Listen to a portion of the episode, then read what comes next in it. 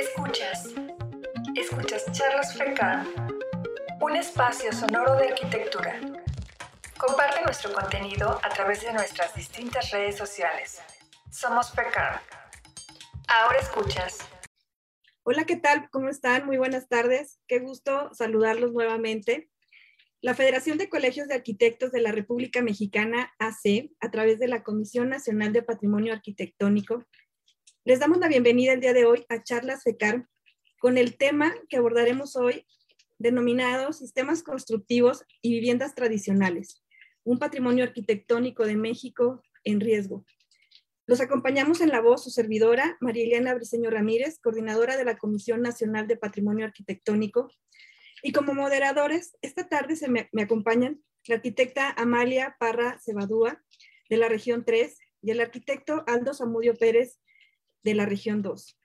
Asimismo, aprovecho para agradecer a quienes nos acompañan a través de Facebook e invitarlos a que nos comentan, nos compartan sus comentarios, dudas o preguntas por medio del chat en la página de la transmisión, ya que al finalizar esta presentación eh, vamos a compartir y dar lectura de sus comentarios.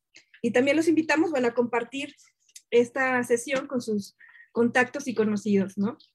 La arquitectura tradicional es parte de nuestra historia, patrimonio arquitectónico con una enorme diversidad a lo largo de nuestro país, en la que con ingenio deslumbrante y total armonía con nuestro entorno, se construye como una expresión de la sociedad adaptándose a las condiciones geográficas en las que se genera. Sin embargo, la cotidianidad y costumbre provocan que pase desapercibida en cuanto a la escala de monumentalidad, provocando abandono, transformaciones o pérdida. Tenemos como referencia que el Instituto Nacional de Antropología e Historia tiene registrados tan solo un poco más de 110 mil monumentos históricos a nivel nacional, por lo que vemos preocupante la falta de socialización de esta problemática e instrumentos normativos de protección para este tipo de arquitectura. El panel de esta tarde tiene como objetivo integrar visiones sobre este tema a partir de la investigación y experiencia de nuestros invitados, a quienes les doy la más cordial bienvenida. Eh, doctora Alma Pineda Almanza, es un gusto contar con tu presencia esta tarde y bueno, te doy la bienvenida, muchas gracias, así como a nuestro estimado doctor Luis Fernando Guerrero Vaca. Doctor, gracias por tu presencia y bienvenidos. Y bueno, sin más preámbulo, le voy a ceder la palabra a la arquitecta Amalia Parra para que nos comparta una breve reseña de nuestro primer invitado. Bienvenida, Amalia, qué gusto saludarte. Muchísimas gracias, al contrario, es un gusto, un gran gusto, un gran honor estar, estar en esta charla y eh, sobre todo con nuestros invitados especiales, como siempre, el doctor Luis Fernando Guerrero Vaca, la doctora este, Alma Pineda, y eh, tengo el gusto de presentarles el currículum del doctor Luis Fernando Guerrero Vaca. Eh, él es arquitecto por la Universidad Autónoma Metropolitana de Azcapotzalco, maestro en restauración arquitectónica por la Escuela Nacional de Conservación, Restauración y Museografía de Lina y doctor en diseño con especialidad en conservación por la Universidad Autónoma Metropolitana de Azcapotzalco. Miembro desde 1998 del Sistema Nacional de Investigadores, CONACYT, con nivel 2. Ha realizado investigaciones sobre tipología arquitectónica, teoría de la conservación del patrimonio, sistemas constructivos tradicionales y edificación sostenible con tierra, con más de 220 artículos y capítulos publicados y más de 300 conferencias, cursos, talleres en instituciones académicas de todo México y 19 países extranjeros. Profesor investigador de la Universidad Autónoma Metropolitana desde 1987 y actualmente jefe del área de investigación en conservación y reutilización del patrimonio Profesor invitado en los posgrados de siete universidades mexicanas, la Universidad Mayor de San Andrés en Bolivia y la Universidad de Cuenca en Ecuador. Es asesor de proyectos de arqueología y de conservación de Lina, miembro de la Red Iberoamericana de Proterra y de la Cátedra UNESCO de Arquitectura de Tierra, Culturas Constructivas y Desarrollo Sostenible. Bienvenido, doctor Luis Fernando y muchas gracias por compartir tu experiencia y conocimiento en este panel. Muchas gracias, eh, Amalia, muchas gracias a Ileana por esta, por esta invitación. Eh, felicitaciones por la organización de, este panel, que además es muy pertinente en estos momentos que estamos viviendo en este proceso que se está dando de, las carencias de agua, el cambio climático, nos estamos dando cuenta de una realidad que ya nos está rebasando y en la cual eh, qué bueno que los colegios de, arquitectos del país eh, se, se, interesen por este rescate de, las tradiciones constructivas en, diferentes sentidos. Eh, el tema que yo voy a tratar aquí tiene que ver con cuestiones asociadas a los, a los sismos, pero pues está conectada con otras, otras condiciones que tiene la, la construcción tradicional.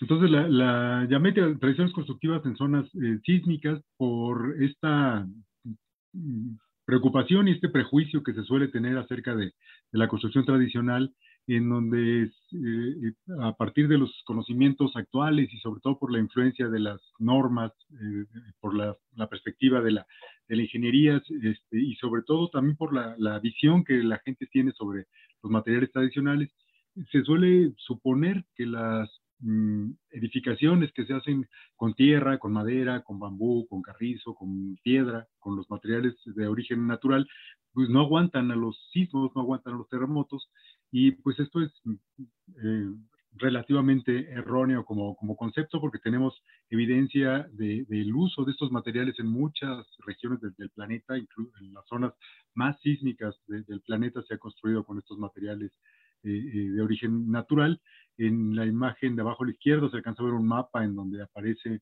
eh, una región eh, en la que se tiene evidencia del de, uso de estos eh, materiales, sobre todo de, la, de la, tierra, en, en, esta región en la que coinciden varias fallas de, nivel mundial y donde desde hace por lo menos 7.000, 8.000 años se ha construido con estos materiales y están ahí mm, presentes eh, todavía hasta la fecha, ya no como una tradición, pero sí como una evidencia de, el uso de, estos conocimientos, su aplicación eh, de, una manera em, sostenible, porque las eh, viviendas que se dieron ahí, pues duraron mucho tiempo. La, la, gente no solo resolvió el problema de habitabilidad que tenía, sino también enfrentó a los terremotos de una manera apropiada.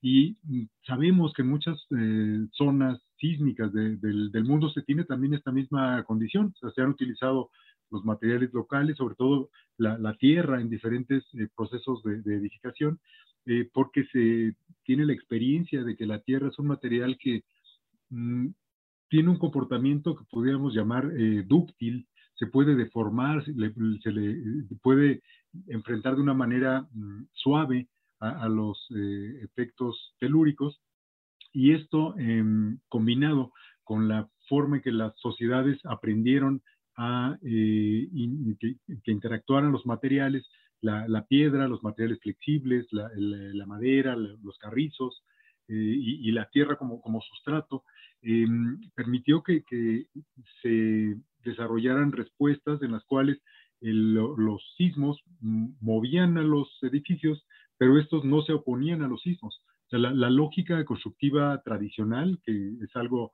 que se tiene que, replantear y que, ha influido incluso la perspectiva de la ingeniería eh, sísmica, eh, se basa en que es imposible oponerse a un terremoto, es imposible oponerse a los fenómenos naturales. Eh, lo, más que podemos hacer es mm, movernos junto con ellos, sean huracanes, sean ciclones, eh, el movimiento, los movimientos diferenciales de la Tierra y sobre todo los, los, sismos, eh, van a tener una frecuencia, van a tener una presencia y lo que aprendieron las civilizaciones eh, pasadas fue a entender la, la, manera en que se comportan estos fenómenos y moverse junto, junto con ellos. E, es una, son formas de, de, arquitectura, estas imágenes que estamos viendo son sitios de hace 3.000, 4.000 años que fueron construidos en los que se eh, presenta la, tierra como el aglutinante de todo el sistema, pero aparecen también carrizos, aparecen varas, aparecen troncos en algunos casos, aparecen eh, horcones, eh, y todo em, atado, amarrado con, con nixle, con mecate, con, con este, elementos iguales de, origen natural que ayudaban a que el edificio enfrentara el sismo de una manera dinámica que es algo diferente a lo que se suele pensar en la actualidad, en la que uno supone que hay que reforzar los edificios lo mejor que se puedan para que eh, enfrenten a, los eh, terremotos. antiguamente no se hacía así, se tenían elementos que eran mm, o dúctiles, es decir, deformables, o flexibles. Eso significa que se pueden eh, balancear junto con los, con los em, terremotos. Las imágenes que, he estado mostrando para las personas que no, no, tienen la oportunidad de, de, verlas, estamos eh, em, presentando algunos eh, restos y en este caso arquitectura vernácula actual en zonas super sísmicas del planeta que corresponden a, el, centro de, en la zona andina, en el caso del Perú, este, son eh, formas eh, constructivas en las cuales los entramados que conforman lo que llamamos en México bajareque, pero que en diferentes lugares del mundo cambia también de, nombre, em, parten de este principio de que la flexibilidad es lo, que garantiza que un edificio pueda eh, em, no oponerse al sismo, sino moverse junto, junto con él. La foto abajo a la derecha se alcanza a ver el muro pues deformado, pero que seguramente tiene varias décadas este, así de chueco y que no le ha pasado nada, no se, no se ha caído, se puede reparar y que esa es de las cuestiones que más nos interesan del manejo y de la concepción de los materiales tradicionales. Se trata de, sistemas que, que, son resilientes porque se pueden mm, reparar. Es posible que las sociedades eh, le metan mano de nuevo a las, eh, a las obras y de esta manera poderlas eh, mantener a largo plazo y, sobre todo mantener la tradición constructiva que les dio, que les dio origen. En las imágenes que estamos viendo eh, eh, eh, ahora se muestran muros de adobe de una región que es un poco más reciente que las anteriores, esta es del año 600 más o menos después de Cristo, un sitio que se llama Las Huacas de Moches en Trujillo, en, Perú, en donde se encontró un sistema muy, pues, digamos, llamativo eh, en el que se combina el adobe con unos refuerzos horizontales que se ve que colocaban en la época prehispánica intercalados eh, entre los, los, adobes, de tal forma que cuando venían los sismos, la articulación que se daba entre los adobes eh, permitía cierto movimiento, pero hasta un punto en el cual los elementos este, continuos, como eran estas, estos carrizos, estos haces de cañas, Em, interrumpían estos movimientos sísmicos y hacían una dispersión de la energía. Y de esta forma los, eh, los adobes no se caían, no colapsaban las, paredes porque tenían esta em, separación horizontal en sus, en sus muros. Y una de las cuestiones que llama, la atención en esta mm, tradición, el caso peruano, pero que además la vemos repetida en, otros, eh, en otras regiones del mundo, algunas muy alejadas, digamos, las, imágenes de, abajo corresponden a Chile, que comparte tradición constructiva con el Perú, pero las fotos de arriba eh, corresponden a, regiones de, límite entre eh, Pakistán, este, Afganistán, la zona norte de la India, parte de, Nepal, eh, que es una área grandísima en la que ha temblado siempre con terremotos muy, muy potentes y donde la sociedad aprendió a interrumpir esta continuidad de las fuerzas sísmicas a partir del uso de elementos eh, horizontales eh, de madera, eh, que es el, material natural del que se dispone allá. Allá no tienen cañas, pero utilizan estas, estas maderas. Y, y, la lógica constructiva es la misma. No buscan rigidizar el edificio, las esquinas no se interrumpen con ningún tipo de refuerzo, sino que están articuladas y de este modo cuando la vibración del terreno se, presenta, eh, la forma en que se va transmitiendo nivel por nivel se ve interrumpida por estas capas eh, horizontales de materiales flexibles. Entonces, es una lógica constructiva compartida.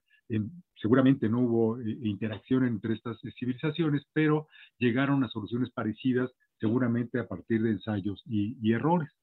lamentablemente, muchas de estas culturas constructivas se fueron perdiendo y lo que hemos visto en la, arquitectura que llamamos tradicional en México, pero que incluso el, término en cierto sentido mm, pues es complicado, eh, eh, porque uno pensaría en una tradición como una secuencia continua, una serie de eslabones que van encadenados y que van eh, conectando un pasado remoto, una serie de experiencias que, que, van haciendo que la arquitectura se vaya adaptando y un punto en el cual eh, estas obras ya mantienen un equilibrio con su entorno y ya no, ya no cambian.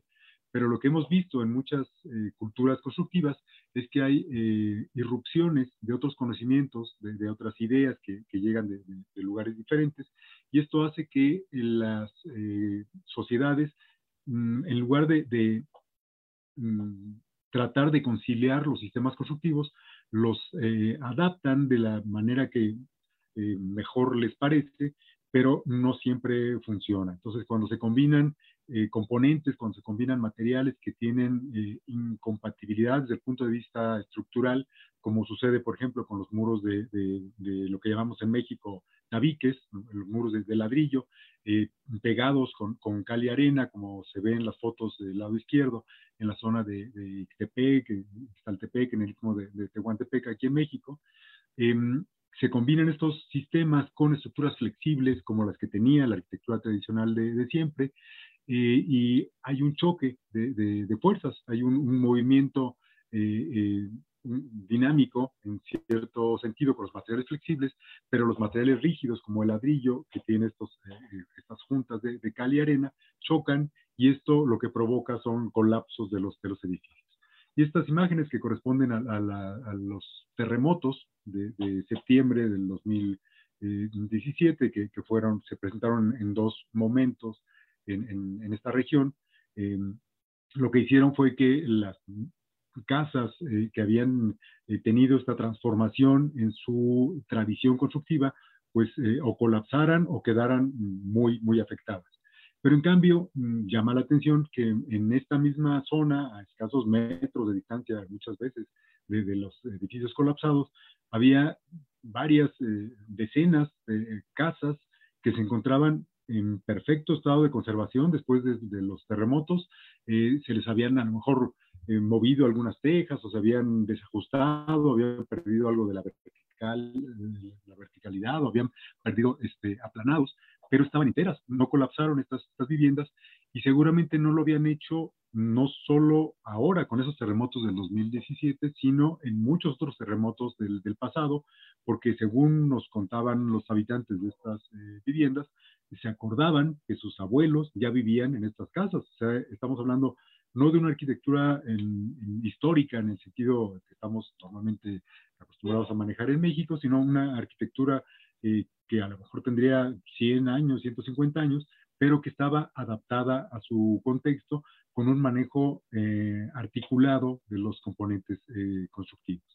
Esto no solo sucedió en las imágenes que estamos viendo aquí del caso de, de Ixtepec o este, Ixaltepec, Juchitán, en, el istmo de, Tehuantepec, sino en muchas otras partes del país que, que, se ven afectadas por los sismos y en los cuales eh, las sociedades han eh, aprendido a partir de, ensayos y errores que em, las dimensiones de las paredes, las alturas, las relaciones entre los vanos y los macizos, el, tamaño de los dinteles y cientos seguramente de variables eh, relacionadas, mm, tienen límites claros que no es que estén eh, normados, simplemente la gente los ha hecho, les han funcionado bien y a partir de eso pues los repiten de generación en generación y de esta manera se forma lo que conocemos como una cultura constructiva, una tradición en el sentido en el que se combinan eh, componentes de diferente origen, pero de manera articulada. No compiten unos materiales con otros, sino que se ayudan eh, en las deficiencias que pueden tener entre ellos.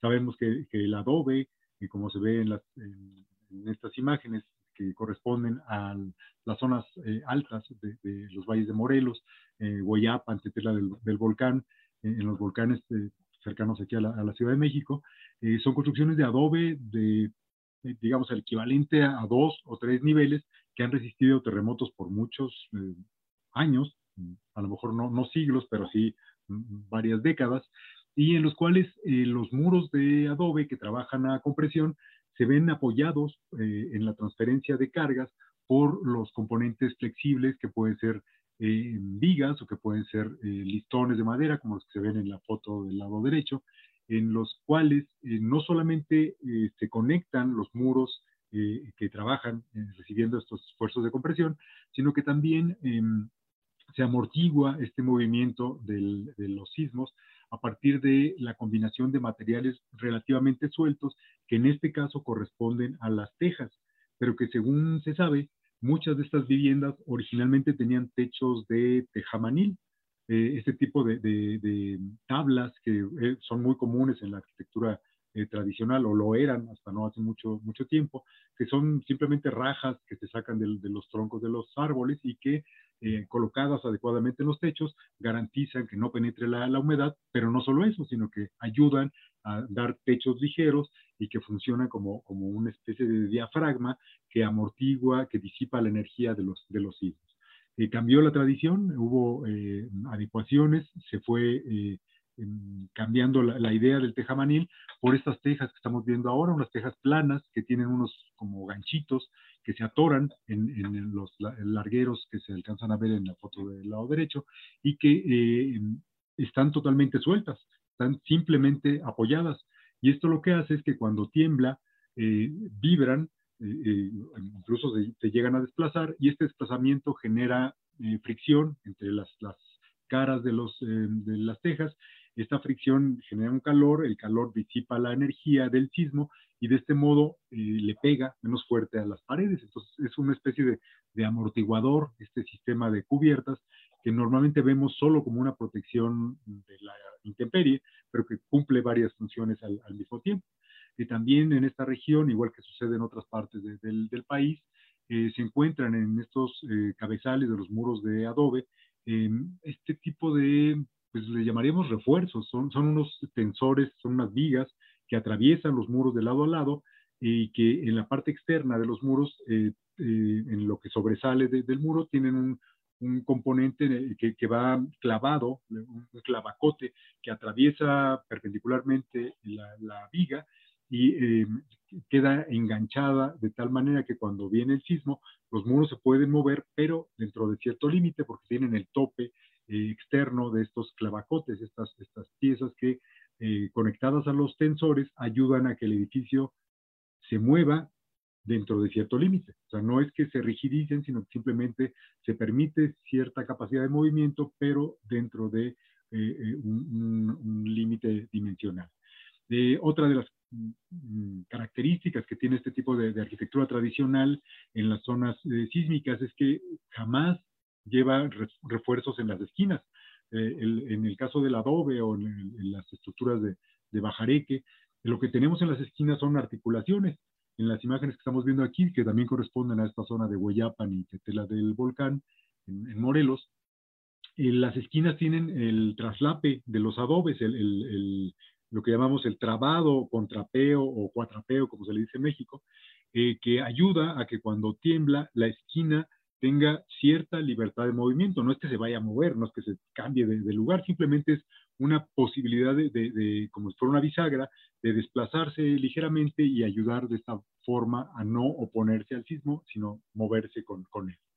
Eh, sin embargo, en, esta región, igual que ha pasado en muchas otras partes del país, eh, la llegada de, tradiciones constructivas que provienen de lógicas eh, distintas, como sucede con, los elementos de, acero, que pueden funcionar muy bien para otro tipo de sistemas que son rígidos de origen. Eh, si se colocan en combinación eh, con, la arquitectura tradicional, lo que van a hacer es afectarlo o incluso destruirla. Estamos viendo aquí en la misma región una cubierta que fue alterada, le, quitaron la, forma de techado tradicional de, viguerías, largueros y, tejas eh, planas, y se le coloca simplemente algo ligero, cualquiera pensaría que es eh, inofensivo, un techo de lámina como el que estamos viendo aquí, pero eh, este techo de lámina lo que hizo fue que al llegar el terremoto se comporta de una manera continua y no alcanza a disipar la energía, sino que la, la va acumulando y el, esta rigidez del techo lo que provoca es el volteo de las, de las paredes. Vemos aquí cómo colapsa por completo uno de los, de los muros por este exceso, esta concentración de carga de, del, no, es el peso, sino la energía eh, este, dinámica que se va acumulando y concentrando en, uno de los, de los mismos. Entonces, este tipo de, sistemas constructivos que pueden tener una lógica asociada a la vivienda contemporánea o, asociada a la infraestructura, equipamiento, como puede ser el concreto armado, como puede ser el, acero, eh, tienen sentido eh, cuando se trabajan de una manera integral como sistemas confinados. Pero la arquitectura tradicional nunca fue así, o sea, no estaba diseñada para recibir este tipo de componentes. las cuatro imágenes que estamos viendo ahora presentan construcciones de diferentes lugares en los que eh, la gente, los habitantes, con buena intención, pero con eh, malos consejeros, normalmente los comerciantes no son los mejores consejeros sobre temas estructurales, pues se les recomienda eh, reforzar sus muros de adobe, reforzar entre comillas, con componentes como pueden ser los castillos, como llamamos acá en México, los elementos verticales o columnas, dinteles, traves, etcétera, y entonces un muro que estuvo diseñado originalmente para trabajar de manera continua, como son los muros de, adobe, después de, que se ranuran y se les colocan estos disques refuerzos, pues lo que va a pasar es que se van a romper. O sea, el, va a fallar el, sistema, ya sea por la, la, sección en la cual estaban integrados estos componentes rígidos o simplemente se van a caer por estar ya desconectados. Vemos aquí cuatro imágenes en las cuales eh, los castillos, los, las columnas este, Em, se movieron a una velocidad, velocidad, un ritmo distinto a los muros de adobe y acabaron generando su, su colapso. En estas otras imágenes vemos muros totalmente agrietados de un eh, edificio, pues digamos, este, de, servicio, la Ayudantía Municipal de Hueyapan en Morelos, que son muros de adobe, un edificio de dos pisos, que después del terremoto del 2017 los aplanados se veían totalmente agrietados, o sea, era eh, eh, la, gente que estaba trabajando ahí no quería ni meterse al edificio porque las paredes estaban totalmente este, falladas aparentemente, estaba todo lleno de fisuras y de grietas en todos los sentidos, pero a nadie se le ocurrió quitar los aplanados de cemento y darse cuenta de que estos aplanados que se habían agregado en los años, según se dice, en los años 70, 80, eh, en realidad estaban rotos solamente en su superficie el núcleo, el sustrato de adobe no tenía fallas. O sea, los elementos de, adobe resistieron perfectamente al sismo, se movieron, con todo y que el edificio ya fue alterado, tiene una losa de concreto armado, pero no importó, los muros de, adobe aguantaron bastante bien y eh, se pudo restaurar este, este edificio.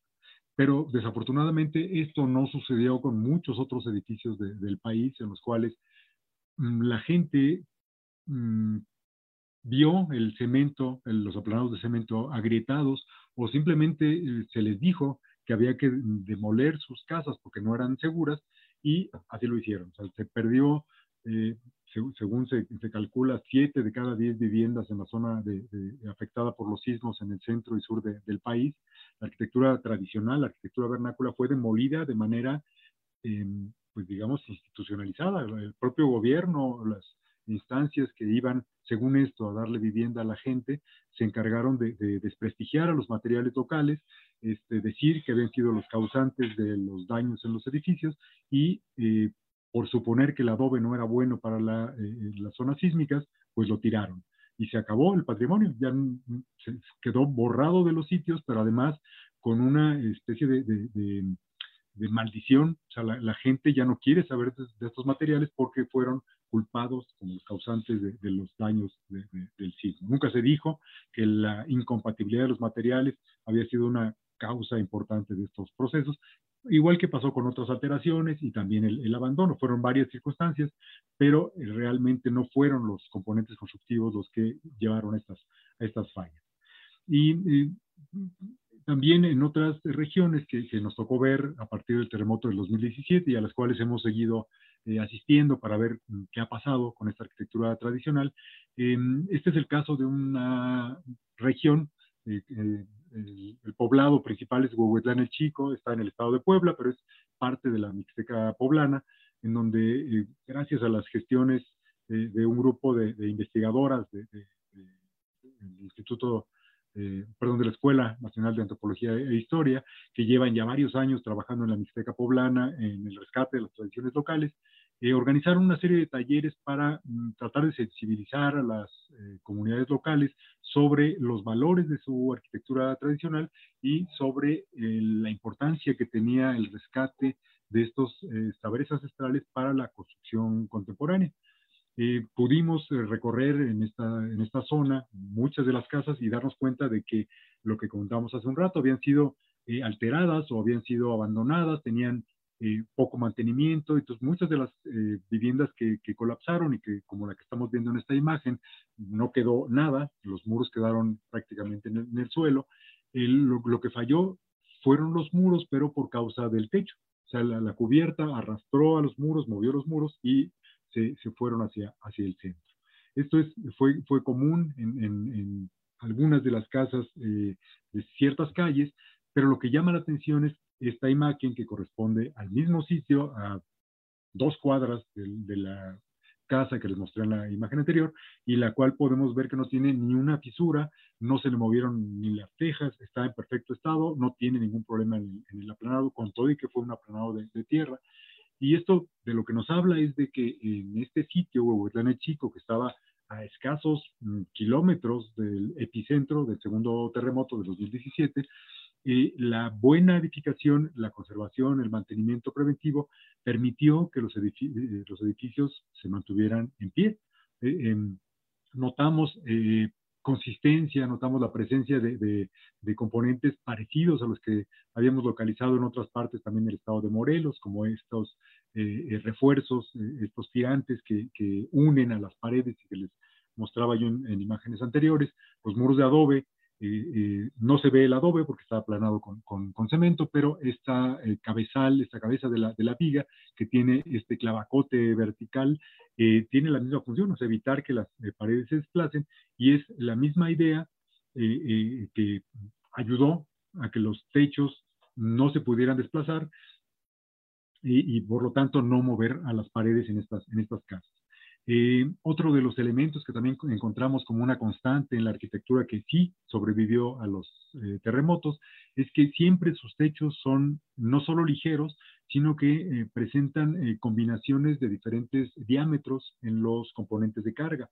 O pueden tener vigas de carga más o menos gruesas, luego unos en travesaños en el sentido perpendicular un poco más delgados, unas reglas, unas varillas más delgadas todavía encima de, estas. Luego, eh, a veces tenían camas de lodo, una capa de lodo para, para tapar, sellar las juntas, o si no, simplemente la teja colocada eh, directamente sobre estas, estas em, varillas, de, son varas en realidad, este, eh, de, madera, ayudaban a lo mismo que comentábamos hace un rato, a que el sistema fuera flexible en su cubierta y que al momento de llegar el sismo no opusiera resistencia y de, este modo se moviera y no afectara a las, a las paredes.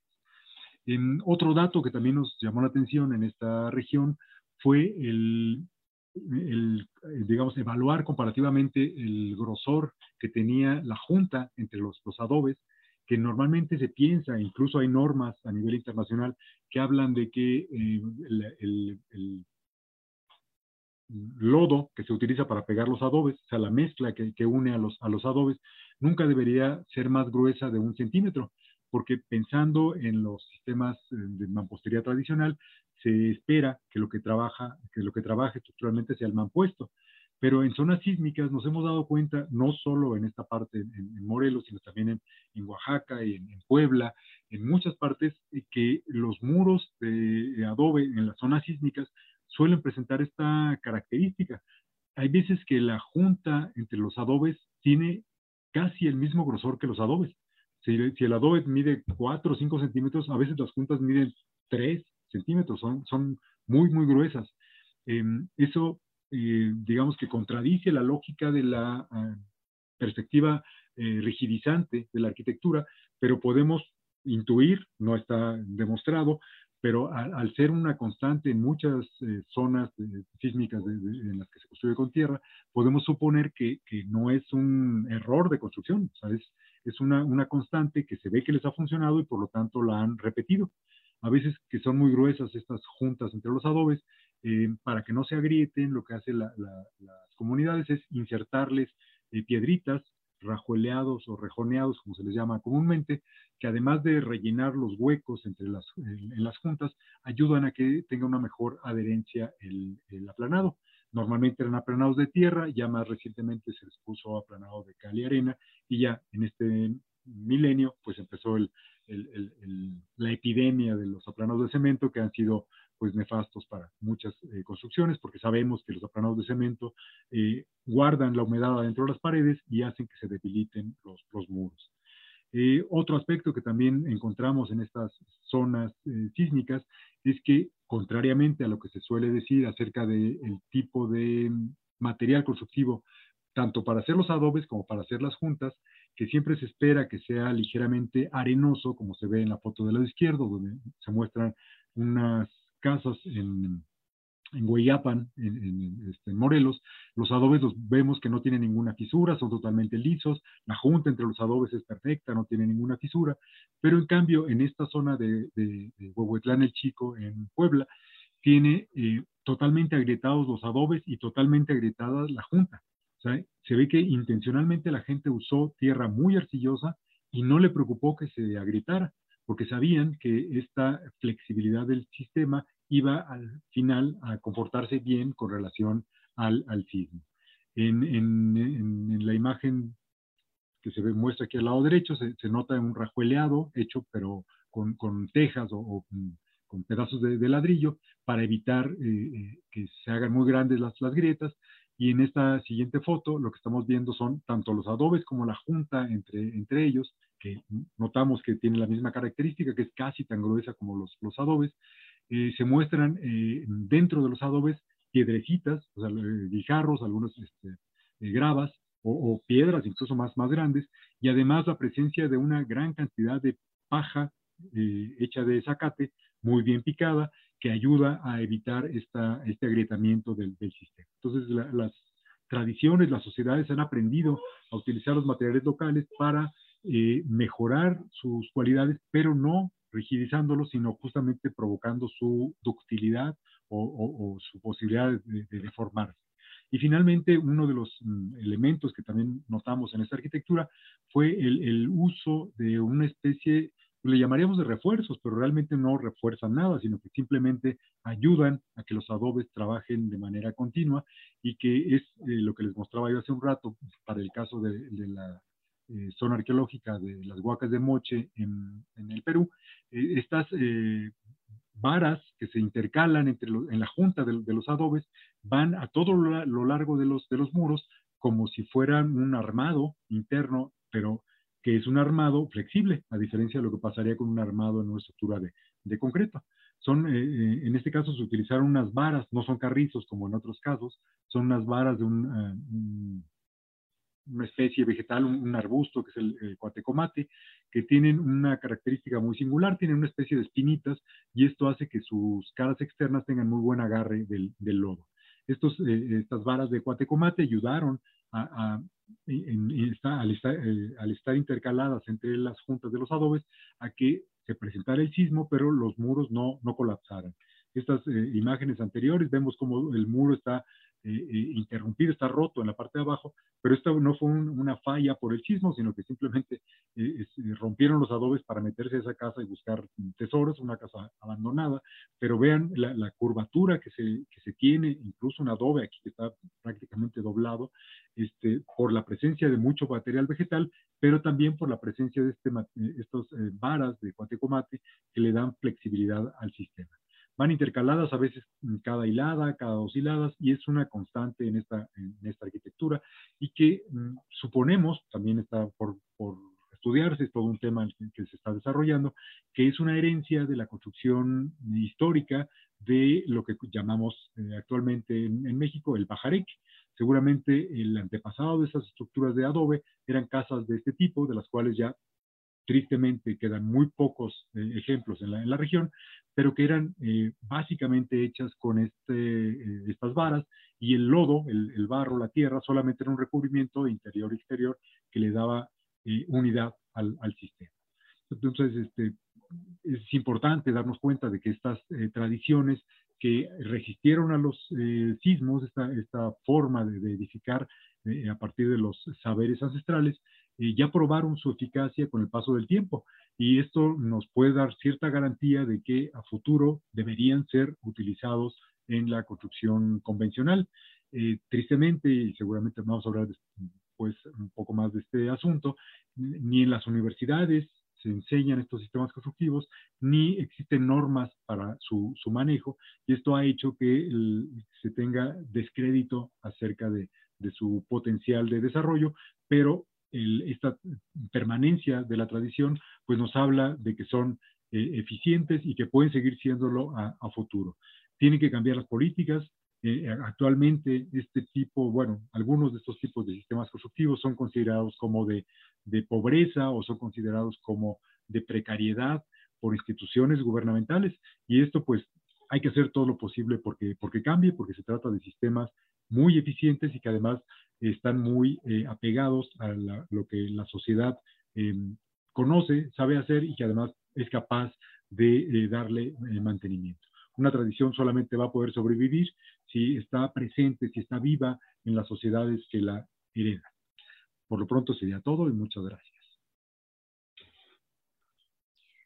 Muchísimas gracias, doctor. Pues sí, la verdad es que bueno, todo lo que comenta pues es de, muchísima importancia porque pues hay mucho desconocimiento de estos sistemas constructivos tradicionales eh, en, todo, en todo el país. Este, incluso, bueno, hablo aquí de, la capital de Chiapas, de Tuxtla, eh, que incluso tenemos algunos ejemplos todavía de Bajareque, este, en el centro histórico, y sobre todo la presencia de adobes.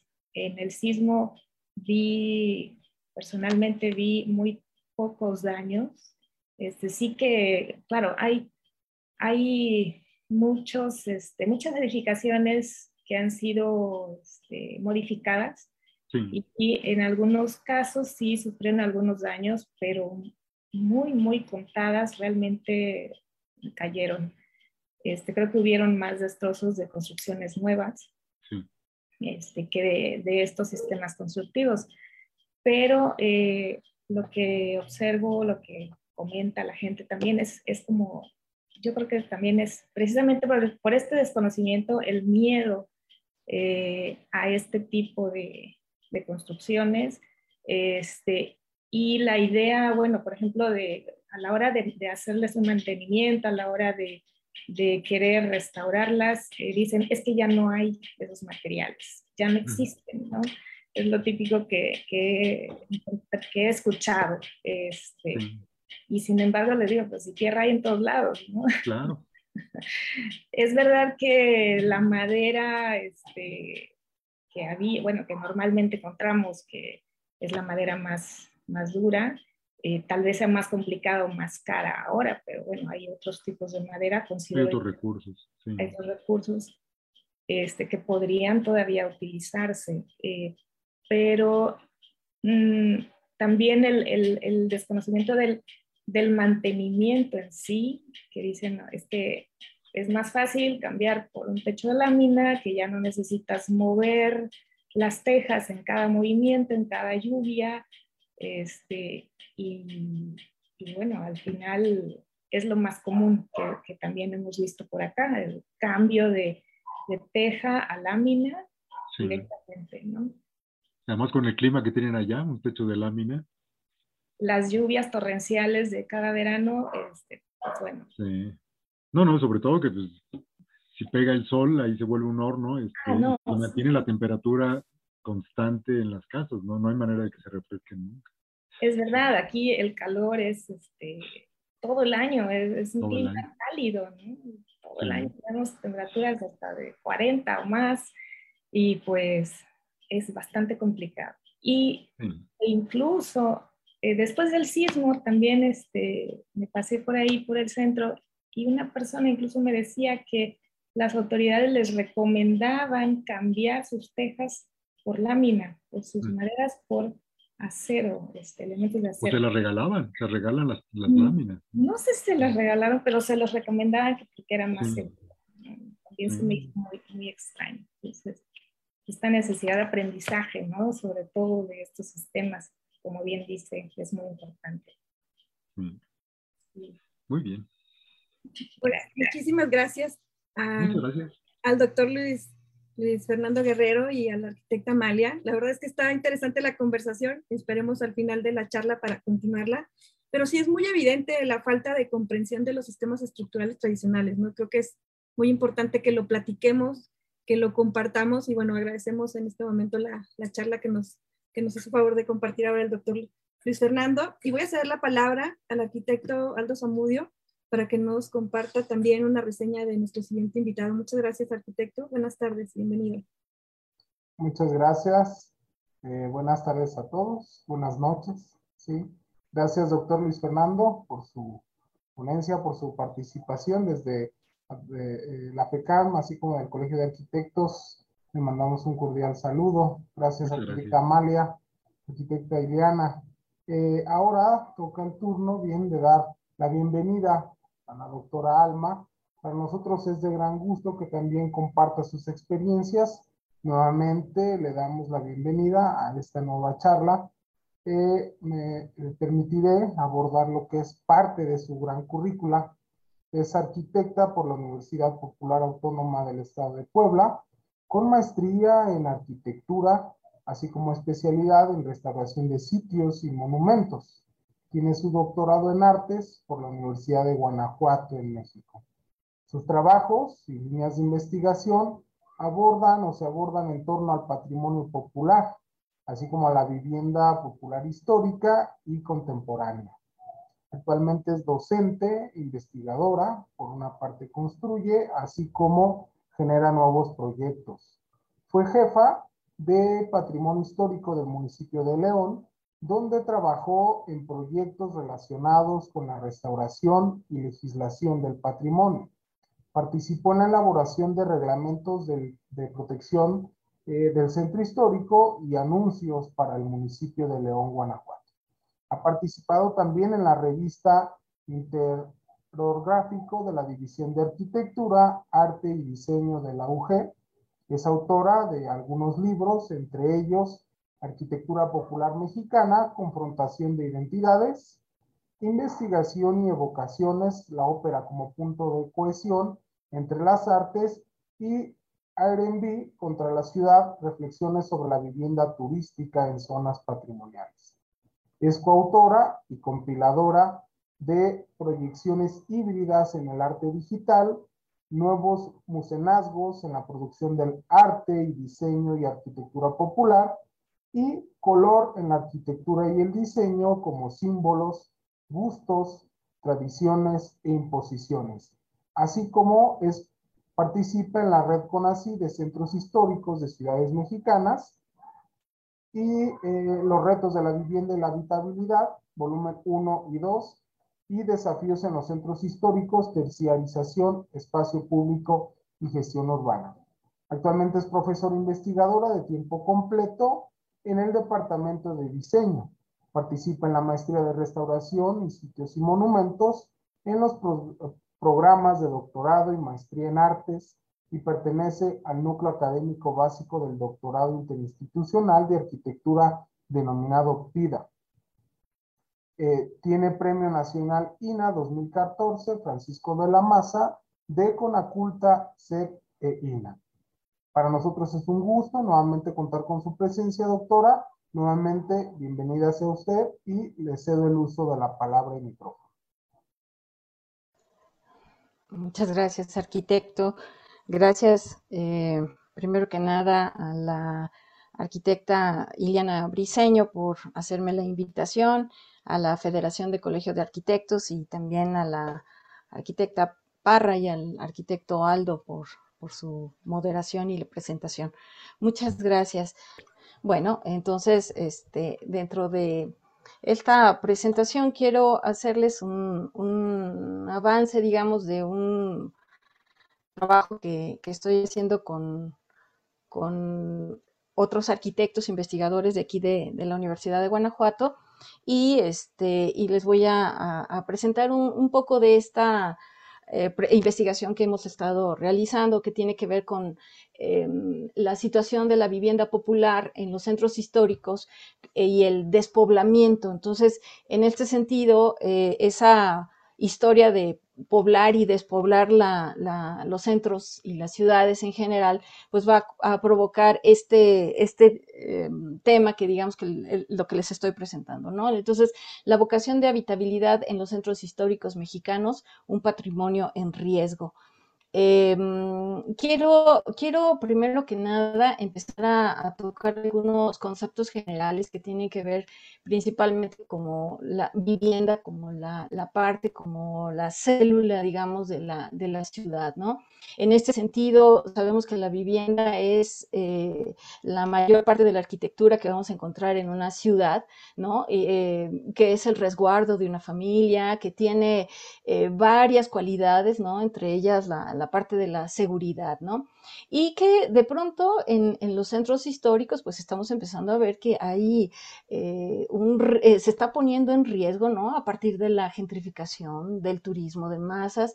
Y también es muy importante mencionar este concepto de la habitabilidad, en el sentido de que eh, la habitabilidad puede tener varias dimensiones, ¿no? Entonces, ahorita, eh, por lo pronto, nada más voy a mencionar que es esta capacidad de vivir precisamente la vivienda, la, la, la, la que, que, puede sonar así como vivir la vivienda, pues sí, porque a veces la, vivienda no tiene todas las cualidades necesarias para vivir. Y entonces, bueno, este concepto de habitabilidad es precisamente lo que nos, nos lleva a entender eh, esa capacidad de alojamiento y de seguridad que, mencionábamos anteriormente. Eh, bueno, em, ¿por qué nos, causa tanto problema esta, esta situación de la vivienda popular? Bueno, primero que nada, eh, vemos últimamente, en los últimos años, un desplazamiento de la población original hacia otros lados, ¿no? Y es un desplazamiento muy intenso en algunas ciudades, por ejemplo, como en el caso de Mérida o en el caso de San Miguel de Allende, ¿no? Por población extranjera. Y qué digo que de Guanajuato también, donde estoy eh, ahorita y que de pronto se ve ya mucha, mucha población extranjera ya viviendo en Guanajuato, ¿no? Entonces, bueno, eh, en este sentido también estamos viendo que hay otra moda, ¿no? De, pobladores eh, jóvenes, profesionistas, que empiezan a ocupar o a buscar una vivienda también en los centros históricos y que también implica un desplazamiento otra vez de la, de la población original, ¿no? Entonces, bueno, ese es un, fenómeno que estamos viendo también en algunas, en algunas ciudades con mayor frecuencia. Esto es lo que se le llama también el estilo de vida, ¿no? Es decir, que en cierta forma los centros históricos también están siendo parte de esos escaparates turísticos, ¿no? Y que de alguna manera eh, también están dejando vacía la ciudad porque eh, la, la, están dejando para otros usos, ¿no? Que es lo que le llamamos la terciarización, es decir, para servicios de comercios, para servicios de turismo, eh, dependiendo del, del, tipo del centro que estemos hablando, ¿no?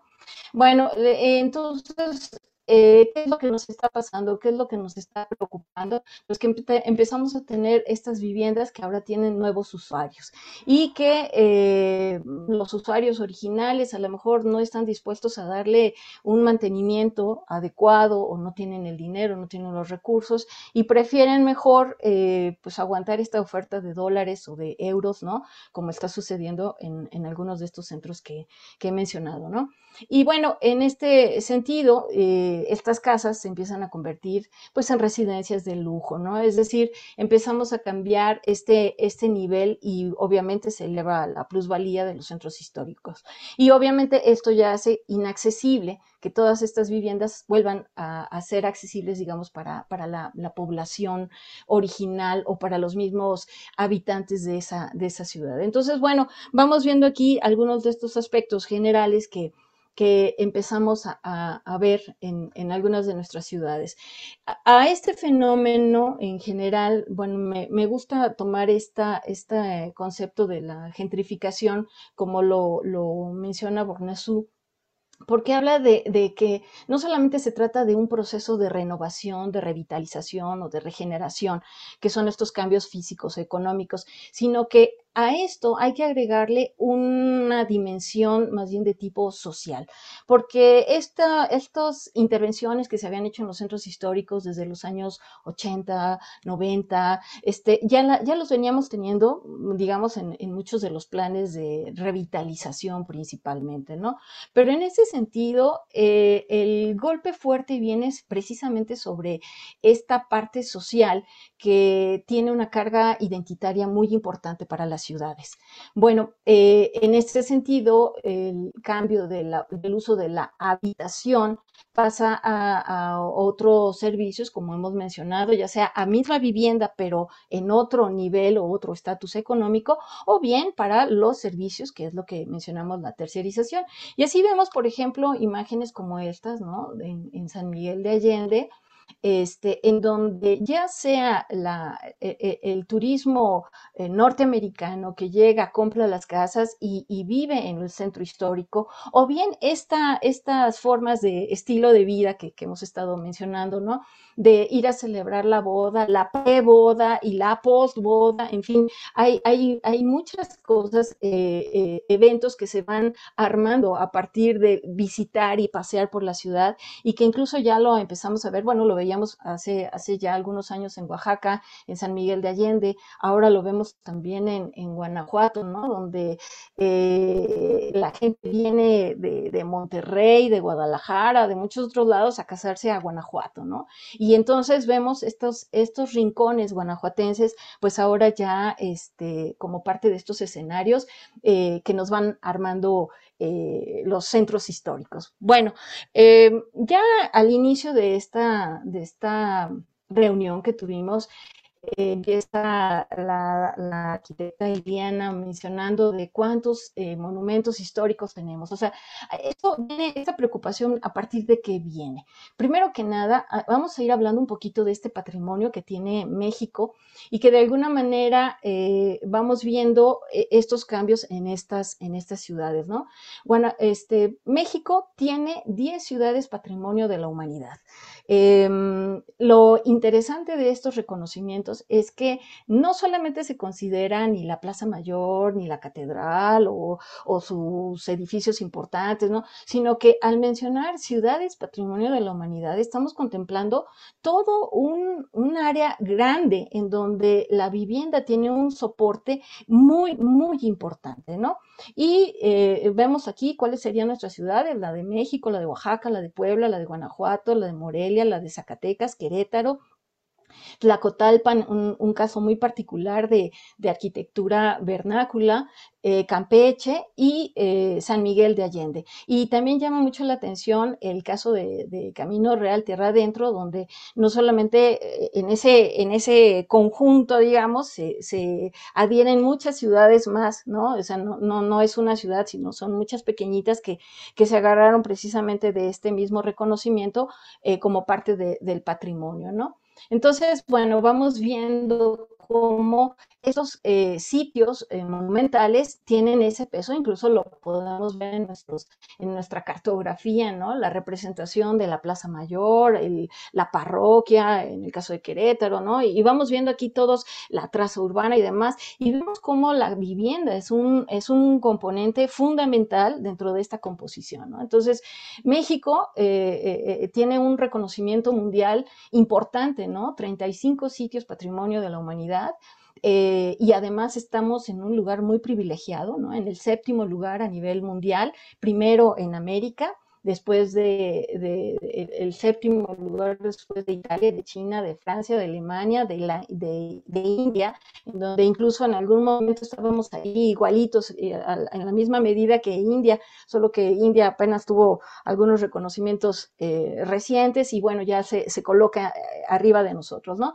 Pero bueno, tenemos un séptimo lugar bastante, bastante decoroso, ¿no? Entonces, bueno, vemos esta, esta importancia, ¿no? Del reconocimiento no de un monumento, no de un espacio pequeño, sino de un gran espacio que es precisamente la, la ciudad, ¿no?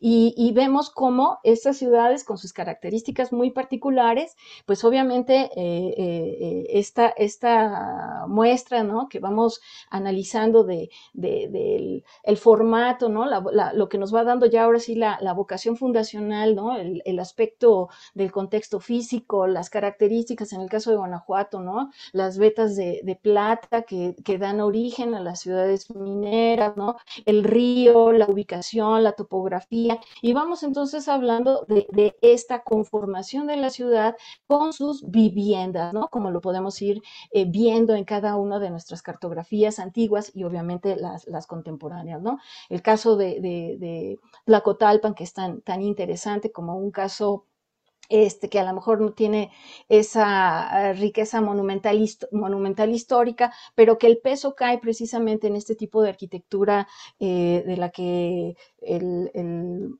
doctor Luis Fernando nos acaba de hablar, ¿no? esta arquitectura vernácula que es tan importante y que es tan, tan eh, eh, eh, seria, digamos, y, tan propositiva, ¿no? Entonces, bueno, vamos viendo que, ese es un patrimonio muy grande que tenemos. Entonces, la vivienda en todos estos reconocimientos está ahí presente. Pero además, no solamente se queda ahí en esas 10 ciudades, más las ciudades que contenga este, el, reconocimiento de tierra adentro, sino que vienen otros tipos de reconocimientos también de, estas partes eh, de la ciudad fundacional, ¿no? Digamos, están las declaratorias de los centros históricos, están este, este concepto de pueblo mágico que se hizo pues muy ligado a la producción y a fomento del turismo, ¿no? Pero en este, en este punto sí es importante que mencionemos que hay ciudades que, que son eh, que aunque no tengan este reconocimiento de la humanidad, ¿no? Sí tienen sus centros fundacionales, tienen sus centros a lo mejor en una fundación muy tardía, como en nuestras ciudades norteñas, ¿no? Que tienen sus edificios, este, eclécticos, funcionalistas, deco, en fin, e, es un patrimonio que es necesario que vayamos también reconociendo y que, bueno, la, ley federal de Lina lo, identifica como patrimonio artístico. ¿no? Entonces, bueno, es importante mencionar que independientemente de esos 10, de esas 10 ciudades y, los reconocimientos de la humanidad, las declaratorias de los centros históricos se hicieron a partir de, la década, de la década, no, sino del periodo de, del presidente Luis Echeverría Álvarez, que fue el que empieza eh, justo en su periodo que se emite la ley federal del, INA y que eh, a partir de ahí él empieza a hacer las primeras declaratorias de, centros históricos, ¿no? Estas declaratorias, acuérdense que son reconocimientos de, espacios eh, urbanos que, que, tienen gran valor, ¿no? Entonces, por ejemplo, podemos ver que que Luis Echeverría Álvarez es el que va a empezar con, este reconocimiento. José López Portillo va a tener 10 declaratorias, Miguel este, de la Madrid 20 declaratorias, Carlos Salinas 9, de, declaratorias, Ernesto Cedillo hacer 6 declaratorias, Vicente Fox hace 10 declaratorias, eh, Felipe Calderón 2 declaratorias, Enrique eh, Peña Nieto no ha hecho ninguna declaratoria. Y bueno, pues ahorita vamos a ver cuántas hace el, presidente eh, López Obrador. Y bueno, y, aquí a grandes rasgos les, presento más o menos eh, las zonas que se supone que están protegidas, que están delimitadas y que, nuevamente comento, ¿no? Son, sus, eh, son áreas extensas en donde vemos las calles, las plazas y la vivienda contenida en estos lugares que son las que nos van dando todo este valor eh, precisamente a la vivienda en los centros históricos. ¿no? Entonces, bueno, aquí vemos algunos de estos eh, espacios que, repito, tienen sus, sus cualidades muy particulares, sus elementos de identidad también eh, muy interesantes. Aquí un, plano de una ubicación eh, general y demás. En lo que se refiere a los pueblos mágicos, es, es un reconocimiento también a poblaciones con, con arquitectura más bien de tipo vernáculo. Y en este punto también tendríamos que decir que si bien eh, la idea era reconocer estos espacios que también son contenedores de vivienda, pues también vemos que eh, su, asociación con, la Secretaría de Turismo era, muy, muy intensa. Pero de alguna manera lo que tenemos que reconocer es que, pues bueno, son otras 121 poblaciones, ¿no? Que también con sus calles, con sus eh, casas, con, con sus espacios y demás, se reconoce completamente, ¿no? Bueno, entonces, eh, esto es como más aparte de todos estos monumentos que, mencionó en un principio Iliana, que son más de 110 mil monumentos catalogados, pero recordemos que no solamente son esos 110 mil, porque en el caso de Guanajuato podemos encontrar muchos monumentos más, muchos edificios eh, históricos que no están dentro de los catálogos, pero que también son, son parte de este patrimonio, ¿no? Bueno, eh, Aquí lo que quise hacer es más o menos una, historia muy breve de un poblamiento y despoblamiento de los centros históricos, ¿no? Principalmente eh, habría que pensar desde la fundación de las ciudades, ¿no? Como eh, hay una actividad, ¿no? Hay una razón importante para fundar una ciudad, la, vocación que tiene esa, esa ciudad. ¿Qué, ¿Qué, vocación? Bueno, pues puede ser que es una ciudad que tiene las características, el lugar tiene las características ideales para ser una... Eh, ciudad agrícola, una ciudad este, ganadera, este, un puerto, un, ¿cómo se llama? Un, lugar de, tomar decisiones administrativos, ¿no? Es decir, vamos viendo cómo cada ciudad tiene una razón para ser eh, fundada. Cuando menos en el caso de, Nueva España, vamos a ir viendo cómo eh, son eh, estos elementos claves, ¿no? De, la necesidad de traer población para empezar a fundar eh, estas ciudades, ¿no? Entonces, bueno, eh, hablamos ya desde, desde esta época de, la colonización, ¿no? De, la colonia española que llega a México y demás, y entonces vamos a ir viendo cómo, sí, desde un principio ya están marcadas algunas desigualdades, ¿no? Ya sabemos que los más ricos se van a acomodar alrededor de las plazas, conforme nos vamos separando, eh, hay, hay construcciones un poco más pobres, incluso hablamos con mucha frecuencia de, de, como en el caso de Querétaro, ¿no? De la otra banda, ¿no? De la otra banda del río, en el caso de Puebla, los barrios de indios pasando el río y demás, ¿no? Entonces, sí se habla de, de un em, eh, cambio social, digamos, dentro de la estructura eh, eh, urbana, ¿no? El siglo XIX va a ser un, punto muy interesante en, el sentido de darle una vuelta otra vez al urbanismo, eh, eh, cuando menos en México, ¿no? Y, bueno, en general fue, fue algo eh, muy común en, todo el mundo, ¿no? Que a partir de, las ideas ilustradas y del higienismo, pues se replantea una, una, una organización urbana, ¿no? En donde ahora sí ya vamos a meter a lo mejor los servicios de drenajes, de agua potable y de, y de incluso de electrificaciones, ¿no? Entonces, bueno, es, es un punto también muy importante de volver otra vez a reacomodar las ciudades. Y en este sentido también vamos a ir viendo cómo eh, eh, las, la población de las ciudades empieza también a tener estos, estos cambios, ¿no? Es decir, vamos a ver cómo eh, se empiezan a hacer los primeros accionamientos, sale la gente del centro histórico, el centro histórico se ocupa por otro tipo de, de gente, pero, pero siempre está todavía ahí ocupada. Tenemos que hablar de dos aspectos eh, importantes que tienen que ver con, precisamente la independencia de México también y sobre todo eh, algunos aspectos que se van a ir dando en la consolidación ahora sí de México, ¿no? Que sería la desamortización de las fincas rústicas y urbanas, eh, propiedad de corporaciones civiles y religiosas en 1856 y posteriormente en 1859 la ley de nacionalización de los bienes del clero secular y regular.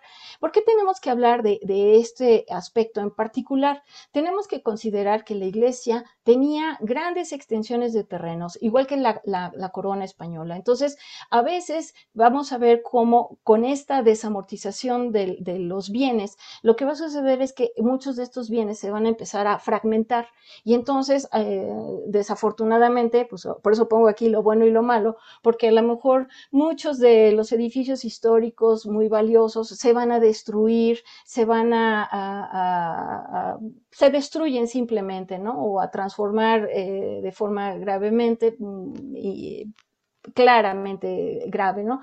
De tal manera que todos esos espacios se van a dar a la gente del pueblo y entonces se va a empezar a, ofertar todos esos espacios que le pertenecían antes a la iglesia, ahora se, se fraccionan para construir pequeñas casas y demás. Entonces, nuevamente vuelve a haber un repoblamiento, o sea, por un lado se vacía eh, este, del poder de la iglesia, queda vacío, pero se separa, se vuelve a, a reestructurar y empezamos a tener otra vez un repoblamiento. Entonces, hay un, hay un despoblamiento y un repoblamiento eh, continuo que vamos a empezar a ver eh, eh, a partir precisamente del siglo XX. Después ya en el siglo XX vamos a empezar a, encontrar algunos otros cambios eh, que tienen que ver con la modernización del México, del México moderno después de la Revolución Mexicana y vamos a ver también cómo viene también este abandono de la vivienda, ¿no? Entonces, eh, muchos de, las grandes residencias van a ser desocupadas eh, en algunas ciudades, por ejemplo, como en el caso de, Puebla, en el caso de Guadalajara, México, eh, van a ser eh, transformadas algunas de ellas en vecindades y entonces vamos a empezar igual otra vez a ver estos cambios de, eh, población y de repoblación de, de los centros históricos. En este sentido, eh, muchas de las transformaciones de las viviendas se van a dar por estas subdivisiones, eh, eh, nuevos usos, sobre todo en algunas de las ciudades, el uso comercial va a estar muy presente, ¿no? Entonces, bueno, vamos viendo e-, este asunto. Y luego viene otro, otro gran momento que va a revolucionar también el, asunto de la ocupación de los centros históricos y tiene que ver precisamente con los momentos de la renta congelada. Una ley que eh, pretendía apoyar a los más desprotegidos y que em, va a ser promulgada en 1942 y que se va a, va a permanecer eh, durante muchos, muchos años hasta 1985, donde se va a empezar a, tratar de, dar, hacer las expropiaciones y pagar eh, a los dueños de las casas. Eh, el, problema consistía en que muchas de las casas simplemente eh, los usuarios no pagaban, pagaban una renta mínima. El dueño pues ya no hacía ningún mantenimiento porque pues lo que le daban era tan poquito que no estaba dispuesto a, hacer cambios en, las vecindades o en estas construcciones y los que estaban ocupando las vecindades pues no querían hacer nada porque no eran sus propiedades. Lo interesante es que van a pasar muchas generaciones, varias generaciones que van a estar ocupando estas, estas viviendas durante muchos años. Si bien este eh, fenómeno de la ley de las rentas congeladas se dio en la Ciudad de México. Es un plan que se extendió a muchos de las ciudades en, el país. Y esto, de alguna manera, también eh, pues va a ir afectando eh, digamos, las, el mantenimiento de estas viviendas de los centros históricos, ¿no? Eh, finalmente va a haber una derogación de la renta congelada en el 2001 y ahora eh, incluso en la Ciudad de México se habla de, pues, todo este plan gentrificador, ¿no? De, desalojo de las, de las grandes, em, ¿cómo se llama?, vecindades para uso de, pequeñas eh, plazas o de vivienda, pero ya de vivienda de lujo, un poquito más este, cuidada, ¿no? Y dentro de los centros históricos y demás. Entonces, bueno, vamos viendo cómo vamos eh, teniendo estos cambios precisamente de la vivienda, ¿no? Entonces, eh, lo que comentaba aquí, la ley se extendió a muchos eh, estados del país. Al congelarse la renta, ya no convenía estos mantenimientos y obviamente muchas de las viviendas se maltrataron.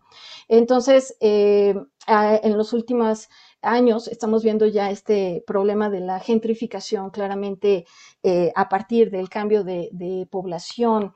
Eh, em, de otra élite social y también de los usos sociales, perdón, de los usos del suelo eh, comerciales de, lujo también, ¿no? Entonces, bueno, ese es un, un problema que se está teniendo ahorita en las ciudades. Bueno, entonces, eh, por aquí tenemos un, problema eh, dentro de, estas ciudades que hay que ver, ¿no? Eh, estas ciudades que entonces se convierten como que en la joya de la corona y que hay que cuidarlas, ¿no? Y, y entonces, si estamos hablando de, habitabilidad. Es muy importante mencionar cuáles son esas cualidades de habitabilidad o qué, a qué nos estamos refiriendo con ese eh, término.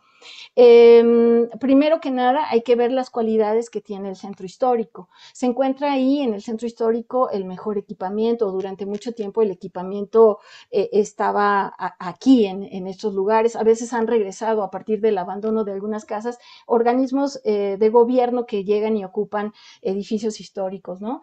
Están servicios de infraestructura, es la zona mejor equipada en, en ese sentido.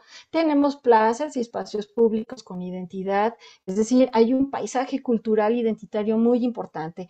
También eh, se habla mucho de, la seguridad, especialmente en estas zonas del centro histórico. Hay servicio de transporte y también se habla de que es el lugar donde está la vida en la ciudad, ¿no? Pero también tendremos que decir que otra vez, todo este complejo que estamos hablando se compone de vivienda. Según Alicia Sicardi, eh, ella habla de tres em, niveles, digamos, de habitabilidad y que es muy interesante que tenemos que, ver en el sentido de cuando hablamos eh, de este término, ¿no?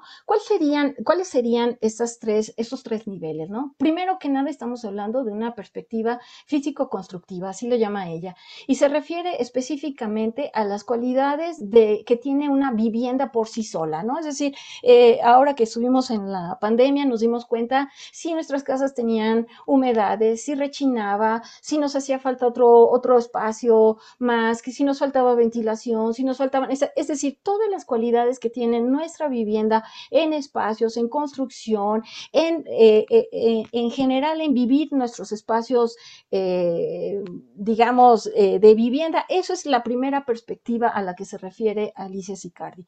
¿Cuál sería el segundo? La perspectiva ambiental que tiene que ver con el entorno del barrio, ¿no? Entonces, en este sentido también tendríamos que hablar de cómo eh, incluso en la pandemia se nos pedía que consumiéramos, por ejemplo, de la tienda de abarrotes, que fuéramos a nuestras placitas, que fuéramos a nuestros jardines cercanos y demás. Es decir, es esa relación que tienes eh, en tu vivienda y con tu vivienda con tu barrio, es esa relación eh, cercana de la que estamos hablando. Luego hablamos de una tercera dimensión y esta dimensión es la relación de tu vivienda con tu barrio, pero dentro de de la relación con el resto de la ciudad. Entonces, en ese sentido, los estudios de habitabilidad, por ejemplo, se pueden ir eh, de una forma mucho más profunda, sobre todo cuando estamos hablando de, zonas de crecimiento y demás, este fenómeno de la habitabilidad, desde cómo se tiene que desplazar a alguien que vive tan lejos, ¿no? En, la Ciudad de México, dos horas para llegar o más, ¿no? Eh, los transportes que sí hay, o sea, esa relación de habitabilidad, el centro histórico, obviamente, los que, los que viven en el centro histórico, esta dimensión la tienen un poco más integrada en, este, en este sentido con la ciudad, ¿no? Bueno, eh, es así que vemos, por ejemplo, estas, estas ciudades como la ciudad de, Querétaro, ¿no? Con, que, simplemente vamos viendo ya sus calles, vamos viendo con, ver estos, estos elementos de la vivienda, ¿no? Que sin mostrar ni la Plaza Mayor, ni la catedral, ni la parroquia, ni la, la basílica, en el caso de Guanajuato, vemos esto y ya simplemente nos vamos dando cuenta de, de estos elementos de identidad, ¿no? Y vamos hablando también de algunas de las viviendas que tienen ya características, por ejemplo, como estas que, son de aquí de Guanajuato, que no están en el catálogo de monumentos y que son casas este, barrocas, ¿no? Es decir, son casas del siglo XVIII, ¿sí? Que, que tienen estas construcciones, vean estas casitas pequeñitas, ahí hay una escala humana como para que vean qué pequeñita es la, la casa. Y así nos vamos encontrando en Guanajuato estas construcciones, estas ya son un poco más recientes, ya son, ya son del siglo XX, pero que se van integrando también, a, propósito de lo que comentaba de, de todo ese patrimonio artístico, es decir, del siglo XX, que se integra a la arquitectura, ¿no? Vemos estas, estas eh, viviendas, ¿no? Con, sus características, vemos aquí alguna hornacina barroca, esta ya está, esta sí está catalogada, está en el centro, pero también nos alejamos un poquitito más y vamos viendo este panorama eh, triste de ya eh, dentro de los callejones del abandono de la vivienda, ¿no? este, que ya eh, está ahí, digamos, presente, ¿no? Pero de que tenemos un patrimonio muy rico, este también es de, ya del siglo XX, y que eh, precisamente va conformando pues, las ciudades. Entonces, de, pronto nos estamos encontrando a partir de estos reconocimientos y de estos cambios, ¿no? Con estos términos que son tan comunes dentro de, los comentarios de, de, los nuevos usuarios, ¿no? La turistificación, la disneyficación de las que habla David Harvey, museificación, butiquización, gentrificación, los fachadismos, terciarización, banalización del patrimonio, incomprensión del patrimonio, destrucción, transformación de la identidad y demás, ¿no? Pero eh, eh, pocas veces hablamos de este término de la habitabilidad, ¿no? Y entonces vamos viendo que ya por aquí el, doctor Luis Fernando mencionaba este aspecto de cómo eh, eh, a veces el, mismo gobierno ¿no? a nivel federal eh, te dan los apoyos dependiendo si consideran que tu casa es pobre, ¿no? porque realmente la, hablar de sistemas constructivos de adobe, si lo vemos dentro del INEGI, la clasificación está dentro de la vivienda de pobreza, ¿no? Entonces, eres buen candidato para que te den materiales material eh, y es gratis. Te dan este, tantos eh, ladrillos y tantos costales y todo, y tú te encargas de la construcción, tú te encargas de ponerle los techos, tú te encargas de ponerle todo lo más. Entonces, sí vemos que hay ciertos programas que el mismo gobierno desconoce y, y los apoya, digamos, de esa manera, ¿no? En el caso, eh, por ejemplo, cuando estamos hablando de cuáles son estas, el papel de gobierno en las transformaciones de la vivienda popular, ¿no? Y hablamos que hay ciertas políticas que precisamente este, van dirigidas a esto que estamos diciendo, ¿no? Tu casa con techo, tu piso, piso firme y demás.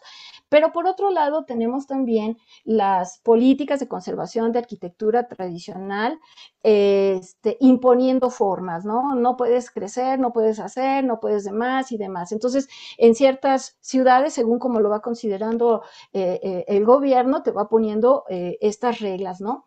Eh, hay algunas políticas eh, culturales que, se van uniendo, por ejemplo, esto que comentábamos de los pueblos mágicos, en donde no pueden pintar de otros colores, no pueden poner este, otros cambios, en fin, los, los tienen muy, muy controlados, ¿no?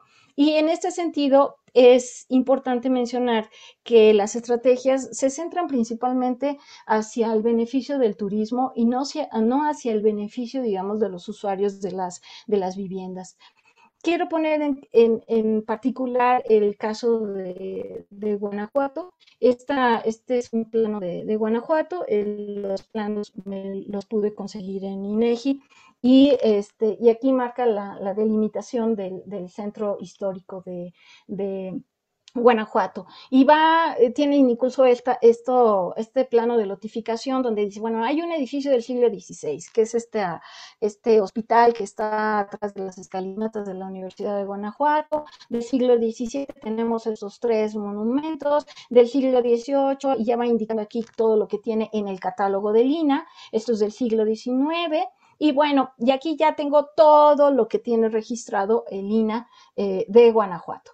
Ahora, quiero mostrarles aquí este plano que me parece también que es muy interesante, en donde podemos ver aquí con puntitos rojos, este, son los espacios que tiene de hospedaje. Esto quiere decir hoteles, hostería, hoteles, hosteles, y demás que, tiene Guanajuato, son los de puntito rojo. Los de puntito amarillo son los servicios de alimentación. Entonces ahí entran bares, restaurantes, fondas y, demás, ¿no? Este, aquí viene un acercamiento y este acercamiento me gusta porque eh, todo lo que está en amarillo claro son los, eh, las notificaciones de los monumentos que están en catálogo, ¿sí? Y todo lo que está en puntitos son igual los servicios de, comida que tenemos en Guanajuato y que están registrados en las últimas estadísticas de, INEGI. Lo que está en rojo son los eh, hoteles y lugares de hospedaje. Entonces, bueno, es importante ver cómo todos estos puntitos o gran parte de estos puntitos se encuentran pues sobre eh, edificios históricos principalmente. Ahora, esta imagen es muy, muy borrosa porque realmente es una imagen pequeñita, pero bueno, quiero comentar aquí un, un, asunto anterior, ¿no? Aquí dije que teníamos 120 espacios de hospedaje. Pues resulta que si uno entra al Airbnb, lo que pasa es que estos números son cambiantes de acuerdo al día que, que uno busca y, de, y, y, dependiendo de lo que está disponible. Dice, estadías en Guanajuato, tenemos más de 300 alojamientos, ¿sí? Y te, y te menciona además el tipo de alojamiento que puedes tener. Alojamiento entero, habitación privada, eh, esta habitación de hotel, que hay muy pocos hoteles que están incluidos también aquí en el Airbnb, y la habitación compartida. En este punto eh, quiero que vean aquí, hay 179 estadías de alojamiento en tipo eh, departamento o tipo casa. Esto quiere decir que este tipo de estadísticas que nos daba el INEGI, pues está sobrepasado por esta, esta, esta información que sacamos de, de, de la página del Airbnb. Aquí vemos otra que dice 238 estadías, ¿no? Y aquí tenemos este, una suite, una vivienda y todas en el centro histórico. Entonces, vamos viendo cómo muchas de estas viviendas pues empiezan a tener ya esta transformación de lo que hemos estado comentando.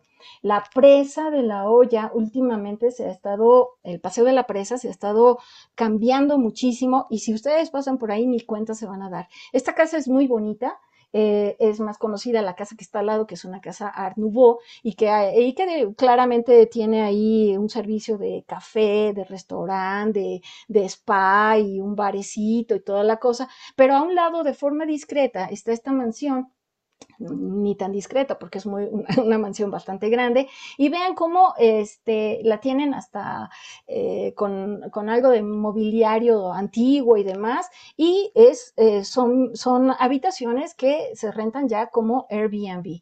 Eh, obviamente aquí la famosa Casa de las Brujas que eh, los dueños de la Villa María Cristina son dueños de la casa que está a la izquierda, la que está a la derecha y todavía la que, la que le sigue todavía al lado hasta llegar a la casa de los dueños de, del conjunto. Es decir, son una, dos, tres, cuatro, cinco casas que son propiedad de ellos tan solo en la presa, ¿no? Esta, la de en medio es la Villa Florencia, que eh, recientemente está funcionando ya como, como hotel, y eh, esta construcción ya funcionalista junto a, a la casa la de al Hotel de las Acacias, este, pues igual ya, ya funciona como, no como hotel, pero sí como una cafetería.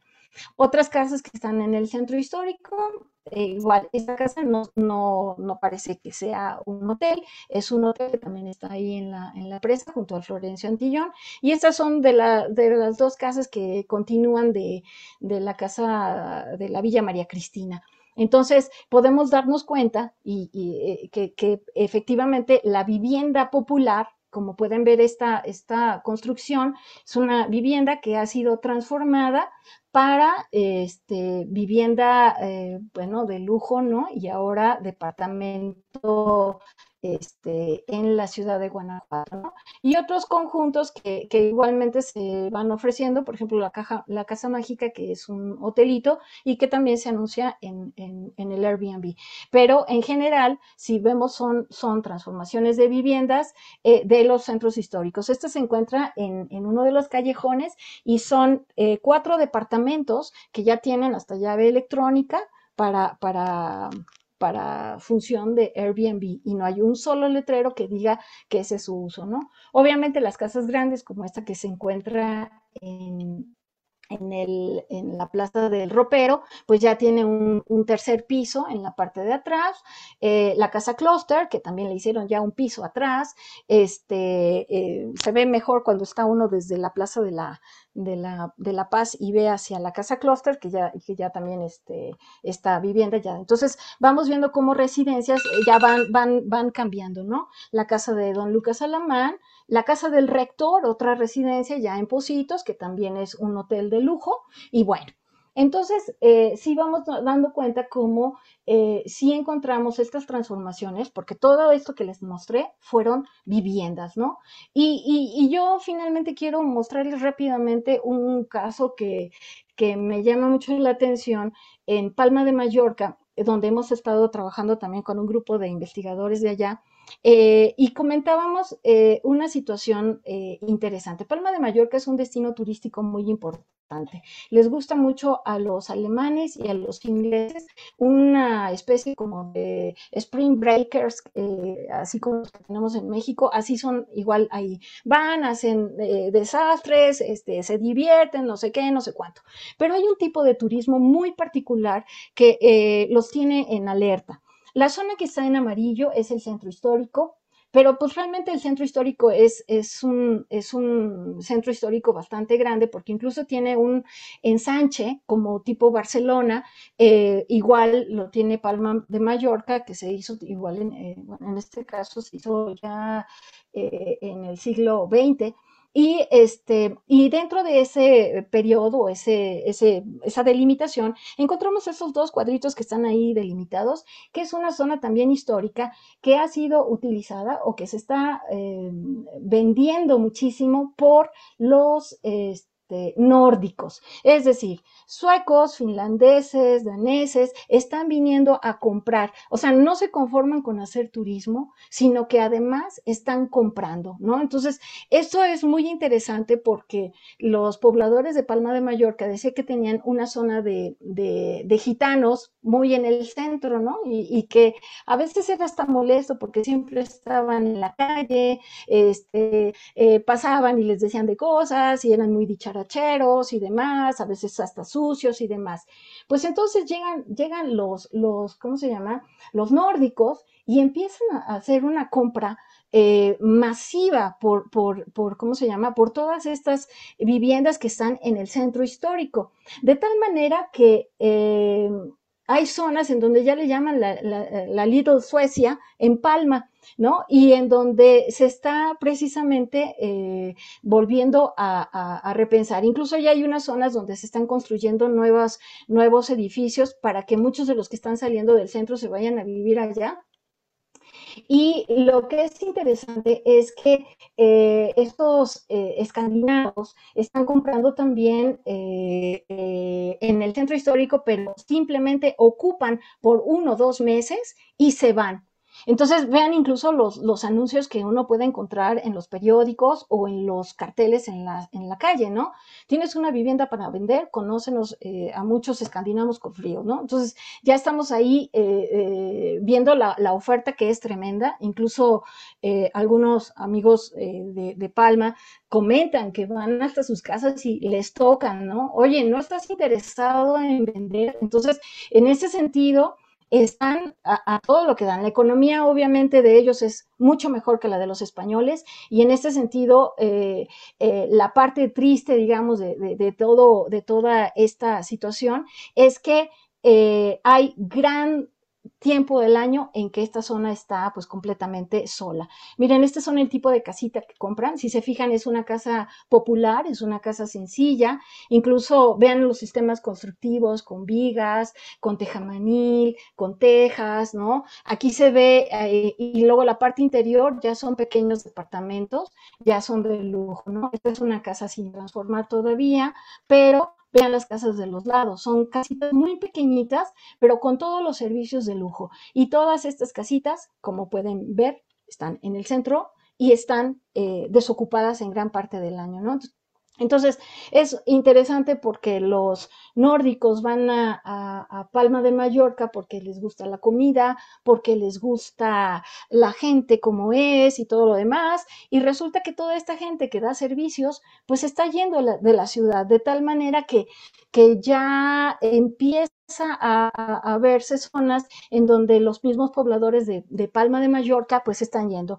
Y en una, en un comentario similar, pero eh, en superlativo, está la Sierra Transmontana, que es eh, igual de Palma de Mallorca, en donde el fenómeno es todavía mucho más elevado, donde la cotización de estas viviendas son exageradas, verdaderamente exageradas, y en donde aquí incluso viven pues muchos artistas este, que vienen de, de Hollywood, por ejemplo, y que pasan un tiempo aquí para, Es una zona muy, muy, eh, ¿cómo se llama? Un poco más fría que Palma de Mallorca porque está en la sierra, es muy bonita, tiene buenas vistas y bueno, vemos aquí también eh, que tiene edificios históricos, ¿no? ya aquí ellos están completamente vendidos, prácticamente hay hoteles de una sola habitación y con esa sola habitación hacen su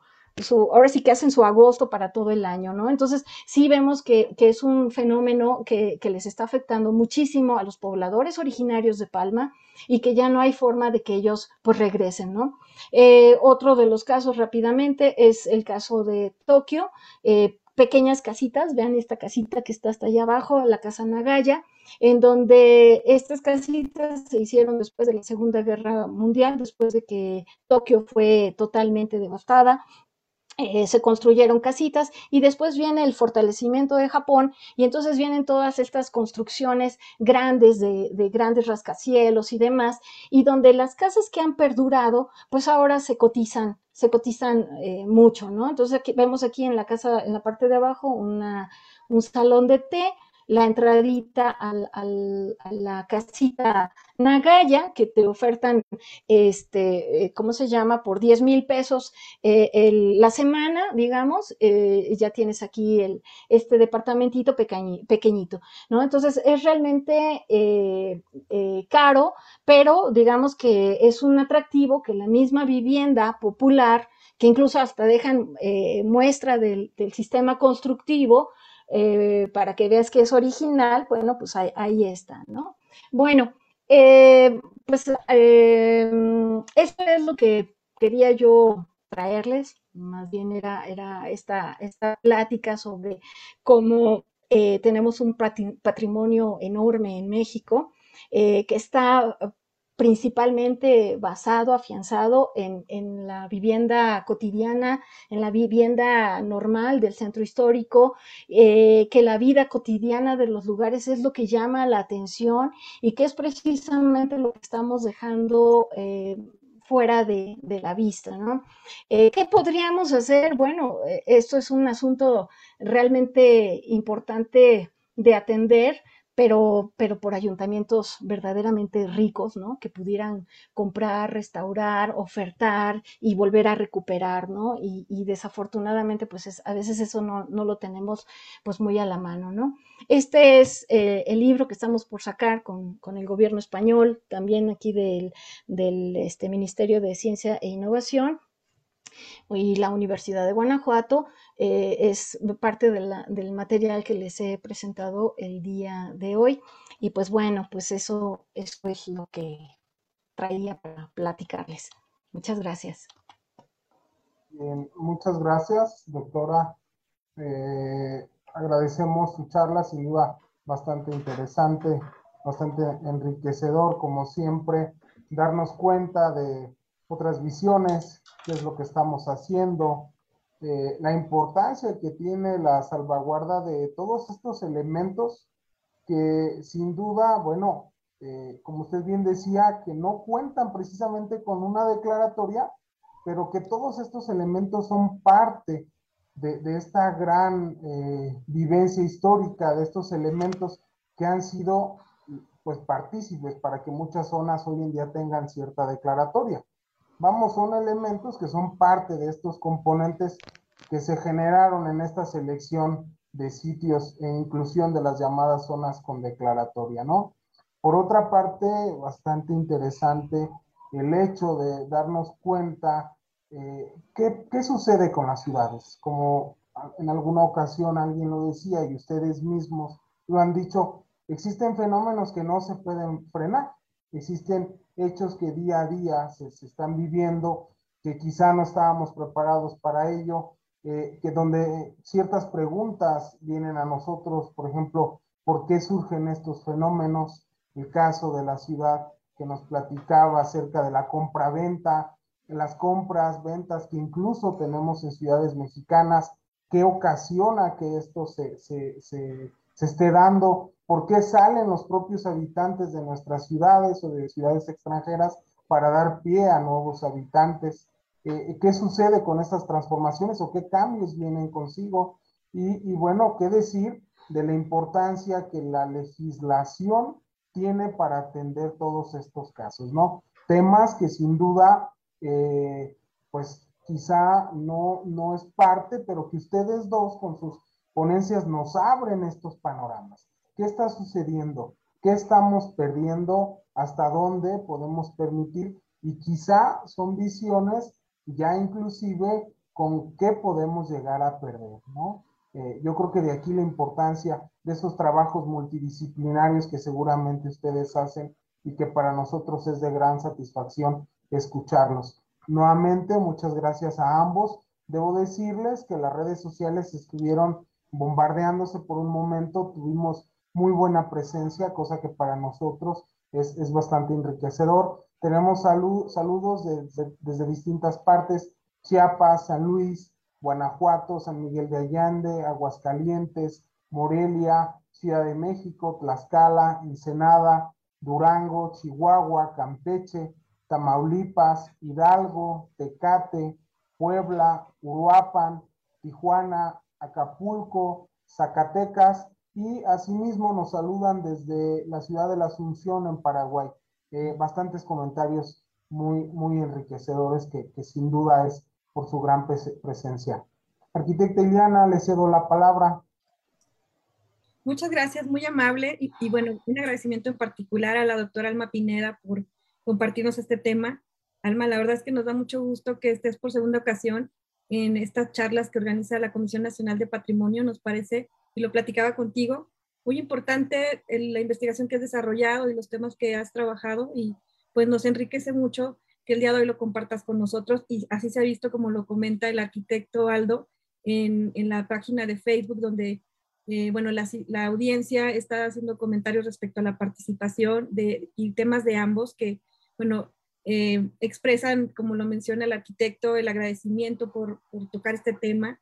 Y es que es lo que pretendemos hacer desde la comisión, crear una reflexión, no solamente compartir lo que hacemos, sino también ponernos a pensar bueno, qué está en nuestras manos y qué falta hacer, ¿no? Y bueno, pues voy a ceder la moderación para que continuemos con las preguntas que eh, escribieron en el chat al arquitecto Aldo y a la arquitecta Amalia para que continuemos con, con esta parte del, del, panel y bueno, seguimos invitándolos a que nos compartan cualquier duda, comentario, pregunta que tengan al respecto para nuestros panelistas invitados.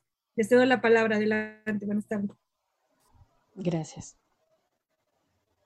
Eh, muchísimas gracias, eh, doctora Alma Pineda. Este, es súper importante todo el trabajo que está realizando y sobre todo la, la, clave en la habitabilidad que usted menciona, ¿no? Este, es, es, imprescindible abordar este, los centros históricos desde su habitabilidad eh, para que, creo yo, que se puedan conservar no solamente no solo, no solo físicamente las, las, este, las edificaciones, del patrimonio, sino todo lo, lo, que viene detrás, todo el patrimonio intangible, que es lo que también estamos perdiendo, no solamente el tema físico. ¿no? Este, y, y, bueno, también se han hecho algunos eh, estudios, como usted lo ha demostrado, eh, en qué tanto puede beneficiar o afectar este tema de los nombramientos de las, este, del patrimonio a nivel mundial o a nivel nacional. Eso también, este, pues claro, conlleva un gran eh, desarrollo económico, pero pues que, también es este, atractivo para los mismos habitantes. Dicen, pues rento mi casa, la vendo y yo me voy. Entonces, eh, ese es un tema bastante difícil porque viene de los mismos habitantes y, este, y están felices. Eh, es lo que ha pasado en San Cristóbal de las Casas aquí en Chiapas en los últimos años. Un cambio tan drástico, tan rápido y, la gente está contenta. ¿no? ahí. Ese sería un tema delicado. ¿no? Así es. Y en cambio otros lugares, como este, por ejemplo, que no tiene ninguna declaratoria, pues están rogando que, que se quede gente a, eh, a, hospedarse en la ciudad porque apenas llegan y se van a San Cristóbal. Entonces es, hay un desbalance muy radical en este tema. Sí, eh, eh, realmente, incluso en algún momento con el doctor Luis Fernando, llegamos a comentar algún asunto sobre un, estudiante que tenemos en común sobre eso de patrimonializar, ¿no? Como puede ser un, arma de doble filo, ¿no? sí es un asunto de educación, definitivamente, que, debemos de, promover para que la misma gente sepa que es un patrimonio, que es esto, que es aquello, ¿no? Pero para la misma gente de, los lugares, ¿no? Eh, no verlo perdido porque incluso estos cambios también nos llevan a, la destrucción del patrimonio. A mí lo que me, causa eh, preocupación es que esta, este desalojo de la población original a nuevas poblaciones, pues van haciendo que sí se cambien en cierta forma los, los espacios y que desafortunadamente no perduran porque a veces son modas, ¿sí? Eh, lo vimos, por ejemplo, ahora en el, en el asunto de la pandemia del COVID, que Guanajuato tiene un turismo muy intenso, muy fuerte y demás. Y entonces, ¿qué es lo que pasó con la pandemia? Pues dejó de venir gente, las calles vacías, todos cerraron negocios, trono, porque no tuvimos otra forma de resolver el problema de, de sobrevivir, ¿no? Entonces, le apostamos todo al turismo y, y dejamos de, ver la problemática de una sociedad en una población como se tiene que llevar, ¿no? Entonces, eh, sí es un asunto cuando le apostamos solamente al turismo, porque es, e, e, está como eh, sobre un hilo, ¿no? No sabemos cuánto tiempo va a durar esta moda, ¿no? Y, mientras ya transformamos, ya tiramos, ya quitamos, ya, o sea, ya se fue la gente, ¿no? Y, nosotros ya nos quedamos sin nada, ¿no? Eh, en, eh, me preguntaban en alguna ocasión que qué era lo que se podía hacer, ¿no? Y, eh, en algún momento se presentó el caso de, la Ciudad Vela en Barcelona, que es un proyecto magno también que se hizo en un barrio histórico de, Barcelona, pero no cabe duda que ahí los ayuntamientos, que son muy ricos, compraron las propiedades, restauraron, recuperaron, pero no para Airbnb, no para hotel, no, para la misma población. Incluso hicieron esta vivienda, por ejemplo, eh, vivienda para los del primer trabajo, ah, los, los, los, jóvenes profesionistas que se quieren salir de sus casas y que no saben ni para dónde, primero porque es carísimo y segundo porque no hay, este, eh, tipo de viviendas para los del primer trabajo. Otro tipo de vivienda para los, las personas mayores. Muchas personas que no se van a ir a casas de retiro ni nada. Departamentos donde vivían varios, eh, un, ¿cómo se llama? Una persona adulta, mayor, eh, de la tercera edad, y en cada, en cada departamento, en cada eh, núcleo de, de, ¿cómo se llama? del edificio, una enfermera de tiempo completo que está en contacto, que me siento mal, ya suben y toda la cosa. Ese tipo de servicios, por ejemplo, que además el, el mismo jubilado, pensionado, pagaba su renta por estar ahí. Pero todo ese proyecto lo tuvo que apostar este, precisamente el Ayuntamiento de Barcelona. Y entonces ellos compraron y entonces vuelven otra vez a recuperar. Pero eh, eso se hace cuando hay dinero. Desafortunadamente, este, si nosotros tuviéramos la oportunidad, ¿no? ¿Por qué la gente vende muchas veces sus casas? Pues porque están deterioradas, porque no hay forma de restaurar, porque es carísimo, por lo que sea. Y además me están llegando con dólares. Entonces, pues es mejor y me voy a un lado, como dice usted, están muy felices, ¿no? O sea, pues sí, están felices, pero, pero, pero los centros históricos empiezan a ver eh, diferentes, ¿no? El caso de Palma de Mallorca es terrible, porque en verdad solamente tenemos esas zonas ocupadas durante dos, tres meses. El resto del año, vacío, vacío. ¿No? Y, la misma gente ya no quiere ni trabajar ni en la hostelería, ni en los restaurantes, ni nada, porque se van, porque ya no hay, ¿no? Porque ya no tienen ni dónde vivir, o sea, ya no están viviendo ahí, se van a otros lugares. Entonces, sí es un caso extremo, me parece que es un, caso extremo. Eh, eh, en general en, España, este, este, España siempre gusta a mucha gente, pero en particular este caso de me gusta tanto hacer turismo que de plano ya me quedo a vivir, ¿no? Entonces, eh, sí, es, sí es grave, ¿no? Pero pues bueno, Barcelona nos ha mostrado también por su lado que tiene proyectos interesantes también y que han funcionado. Pues Ah, surgen muchas inquietudes con este tema, como podemos ver, la verdad es un tema muy amplio y a mí me gustaría hacer una pregunta que incluso dejé ya también en el chat eh, en Facebook. Eh, y me gustaría que ambos pudieran responderme desde su ámbito de estudio respecto, y, bueno, yo sé que es muy amplio, ojalá pudiéramos resumir, pero para ustedes, eh, ¿qué consideran cuál es el riesgo al que nos enfrentamos en la conservación de, de esta arquitectura vernácula o tradicional y sus sistemas constructivos y bueno, ¿qué nos, qué nos toca hacer ¿no? a, cada uno de nosotros, independientemente si seamos arquitectos o no como usuarios? ¿Cuál sería nuestra parte para apoyar en la conservación? Y es que me viene también a la mente el patrimonio que tenemos en las localidades. Aquí, como lo menciona la arquitecta Alma Pineda, bueno, tenemos monumentos en el centro histórico, pero también tenemos en las localidades que están cercanas a los centros, que también tienen sitios de fundación o son sitios de, fundación de, estos, de estos lugares. Y hay una arquitectura tradicional que la verdad es que vale la pena que podamos conservar y esto también eh, pone un foco rojo respecto a la catalogación de estos inmuebles, no como monumentos, sino como una arquitectura con un valor patrimonial. Entonces, pues mi pregunta está enfocada en esto, no sé si puedan apoyarme en, contestar y comentarnos sus, bueno, su, su, punto de vista.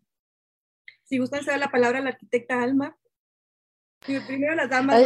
yo iba a dejar, yo iba a dejar al doctor. este, no, bueno, es que sí, eh, para mí esta parte de la arquitectura que les comento, por ejemplo, eh, haciendo un recorrido aquí por Guanajuato y sus callejones y toda la cosa, me doy cuenta que hay muchos edificios que son, que tienen este valor eh, patrimonial que es, una arquitectura sencilla, es una arquitectura popular, pero, pero que tiene sistemas constructivos eh, tradicionales, ¿no? Barrocos, ¿no? Y que simplemente porque no tienen la moldurita o no tienen esto, pues simplemente se van abandonando o, bueno, se venden con, mucha mayor facilidad y el Instituto de Antropología tampoco los cataloga tampoco, o sea, ahí están, ¿no? Entonces, eh, claro que tienen mucho valor y claro que, es, eh, pues, pues es muy importante que se reconozca también este tipo de arquitectura, además es sustentable, lo mencionaba el doctor eh, Luis Fernando, y, obviamente es una arquitectura que ha aguantado muchísimos años, ¿no? Y que cuando se hace trabajo de restauración y, se vuelve otra vez a habitar, pues son, son casas que tienen un encanto muy particular, ¿no? Eh, ¿Qué diría yo en este caso? A veces somos los mismos arquitectos los que le damos en la torre a estos, a estos edificios, ¿no? En el centro histórico.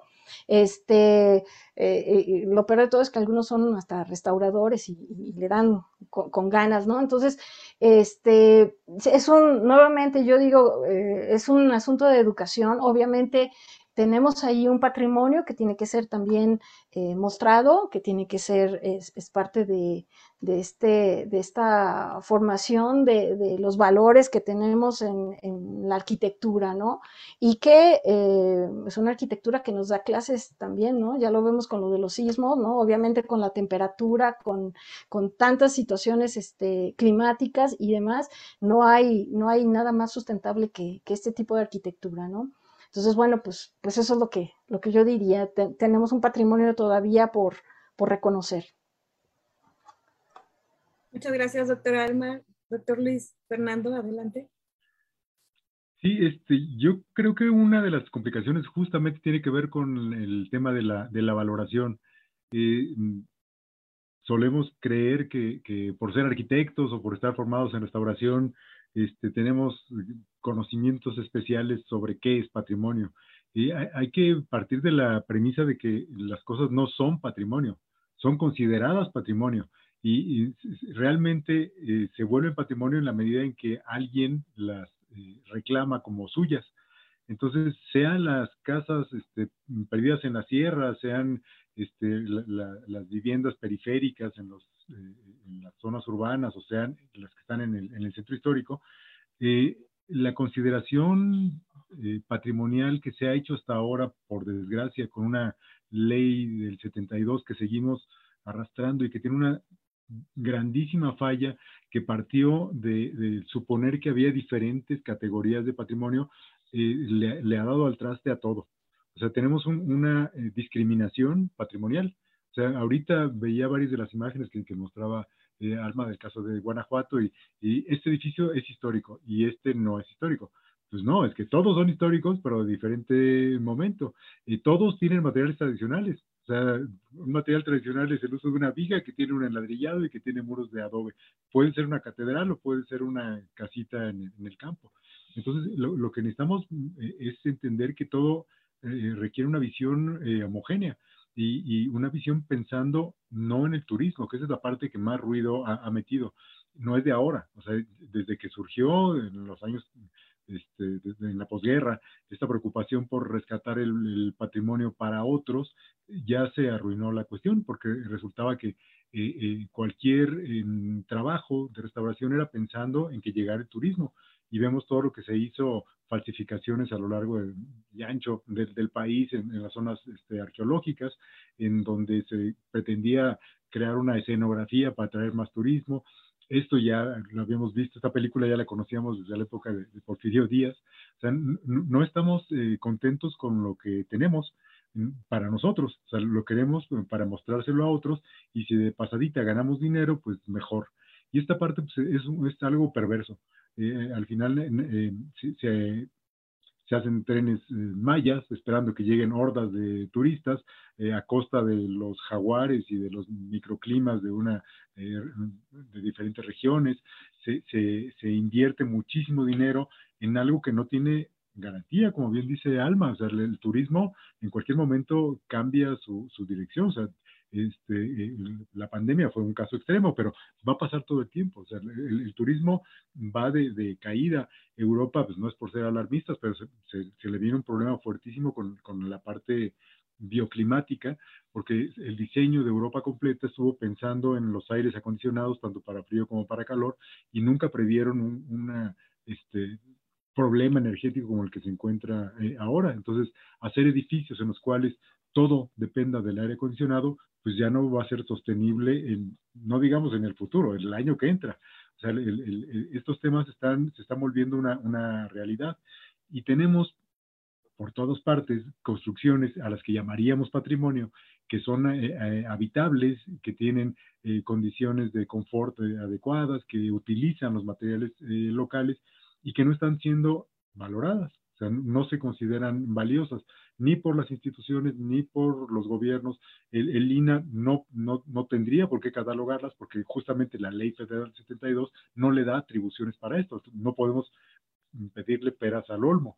Tiene que ser los municipios, en todo caso, que en nuestro país tienen eh, un papel preponderante en la organización este, ciudadana, pero además tiene que ser los habitantes. O sea, la gente que no valora lo propio, pues es que no, nadie más lo va a valorar. Entonces, si, no le preocupa tirarlo para hacer una casa nueva o poner un segundo piso, etcétera, pues ya, ya no hay mm, herramientas para, para avanzar. Entonces, yo estaría de acuerdo con esta idea de que partimos de un tema de educación y que no es educación universitaria, es educación general. O sea, decirle a la gente qué es lo valioso de lo que tenemos y a partir de eso que, que no crean que meterle mano a una casa es una obra de restauración siempre y que por lo tanto tiene que gastar una millonada en eso. Simplemente el mantenimiento es algo que es una cultura, la cultura de mantenimiento y que va desde limpiar las azoteas para quitar las hojas en el techo eh, hasta pintar periódicamente. Es un cambio que, que esperemos que, que, se dé de, alguna manera. Y yo creo que eh, este tipo de, de agrupaciones, los colegios, de, arquitectos, colegios de ingenieros, los colegios profesionales, eh, tienen un, potencial de desarrollo eh, impresionante, porque eh, los gobiernos no pueden, no tienen capacidad, por un lado, pero además no tienen interés, porque su, trabajo es, tiene un principio y un fin. Los colegios tienen vigencia de, largo alcance, de largo aliento, y pueden ser punta de lanza en iniciativas como esta. Simplemente que estemos platicando sobre estos temas ahorita es un, un, avance en muchos sentidos. los talleres en los que hemos venido trabajando y luego hacemos el comercial de este, talleres, diplomados, etcétera, que se están haciendo con los colegios arquitectos, este, son un, camino muy eficiente porque llevas a la práctica soluciones que cualquiera puede hacer. Entonces no esperemos a que sea papá gobierno, como ha sido siempre, el que resuelva nuestras este, realidades, sino que tenemos que meter las manos en el lodo y darnos cuenta de que podemos reparar muchas de las este, fallas que tienen nuestras construcciones.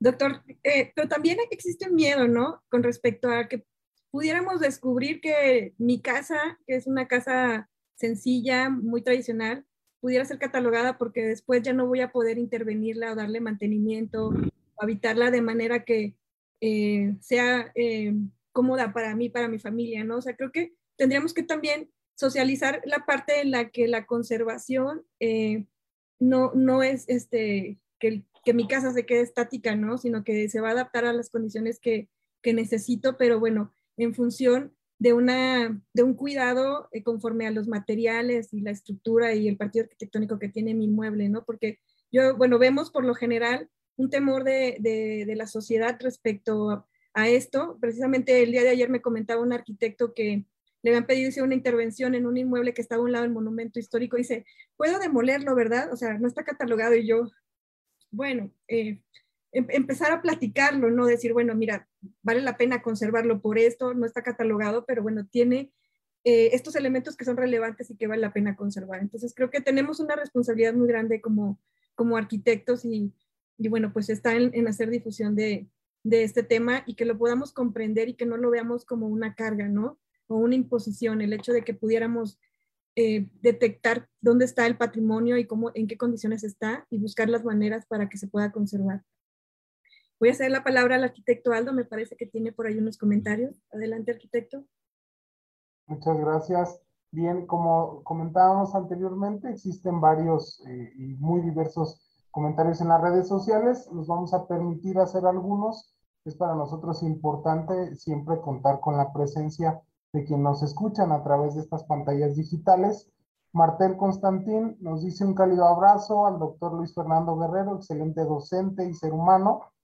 Manuel Ignacio López nos dice muy interesante como siempre, doctor Alma Pineda, siempre compartir experiencia y conocimientos es interesante para retroalimentar.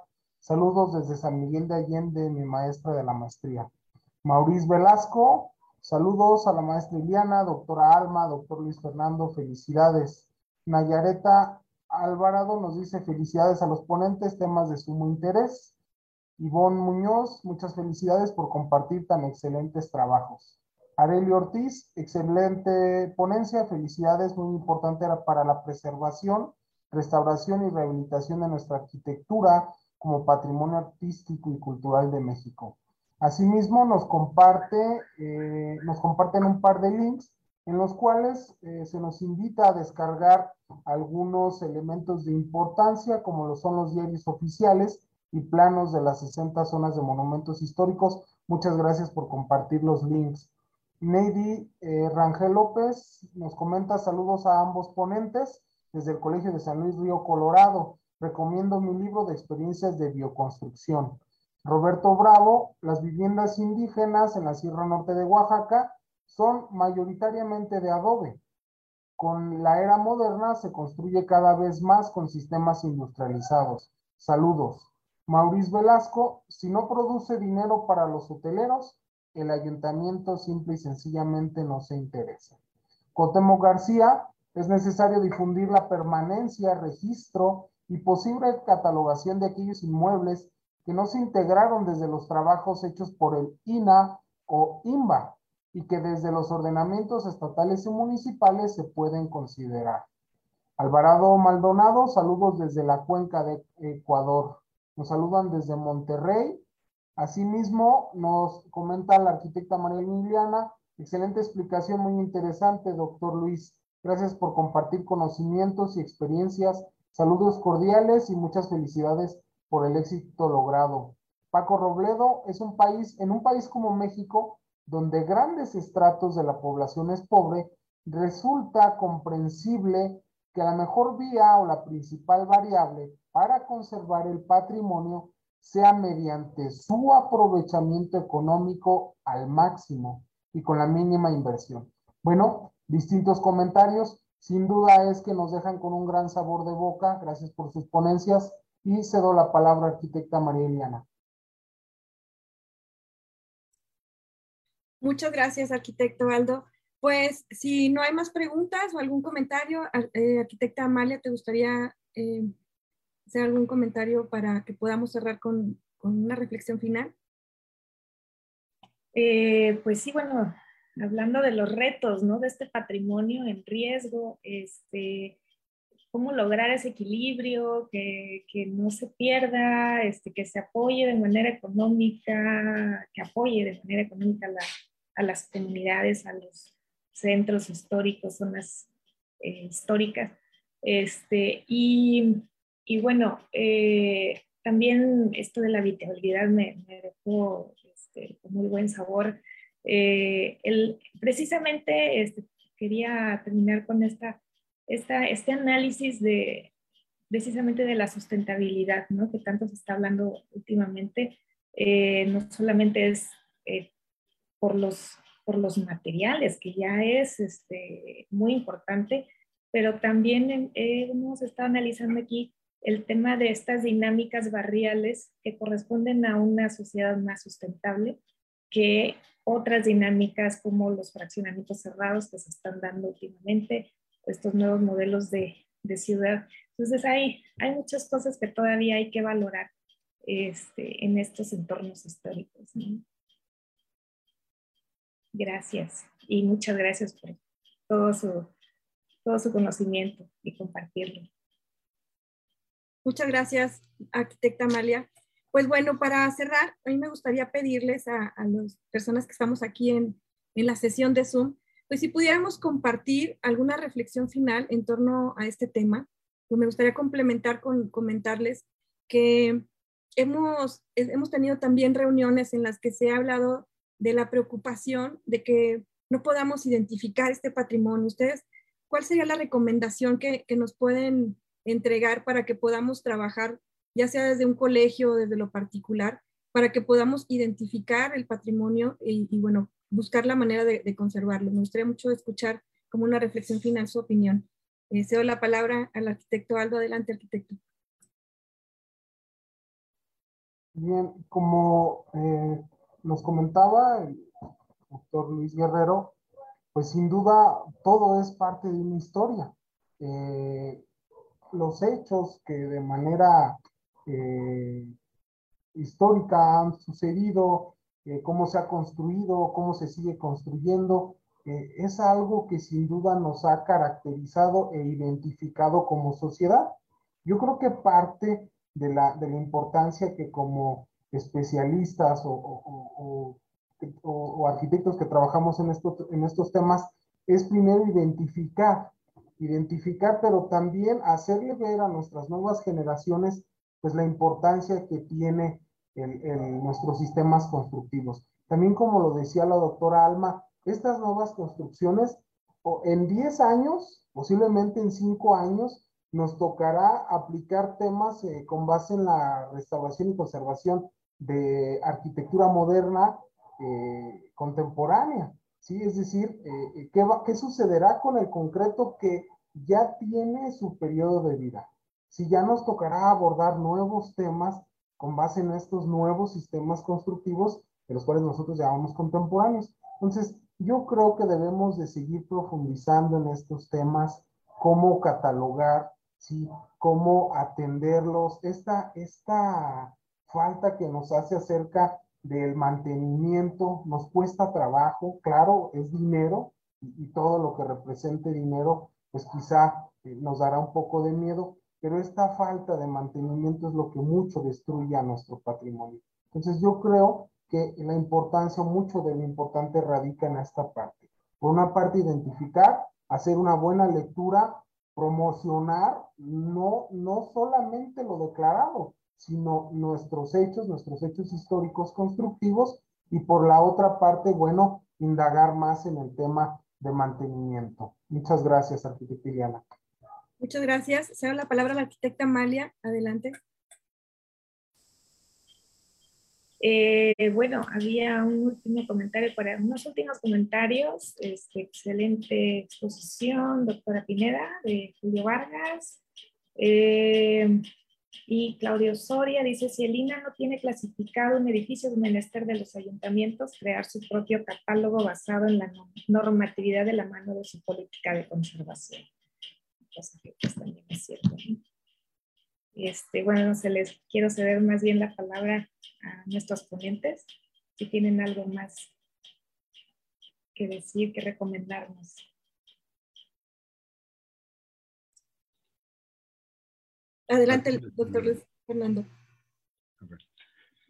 Em, es que me quedé pensando justo en el tema de la, de la identificación, que decías que era una tarea pendiente, y, llevo ya varios años, décadas, yo creo, desde que hice mi tesis del doctorado, este, dándome cuenta de que la catalogación em, y estos procesos que se han dado de delimitaciones, esta labor que tiene la UNESCO, que tiene eh, ICOMOS, en realidad no están funcionando. O sea, en cierta medida han ayudado, por eso tenemos todavía algunos eh, monumentos, gracias a, la, presencia de estas listas, de estos eh, eh, catálogos que, se tienen, pero lo que, lo que están haciendo es discriminar. O sea, al, final, en este siglo XXI en el que nos estamos dando cuenta de que la riqueza está en la diversidad, en todos los sentidos, lo mismo pasaría con el patrimonio.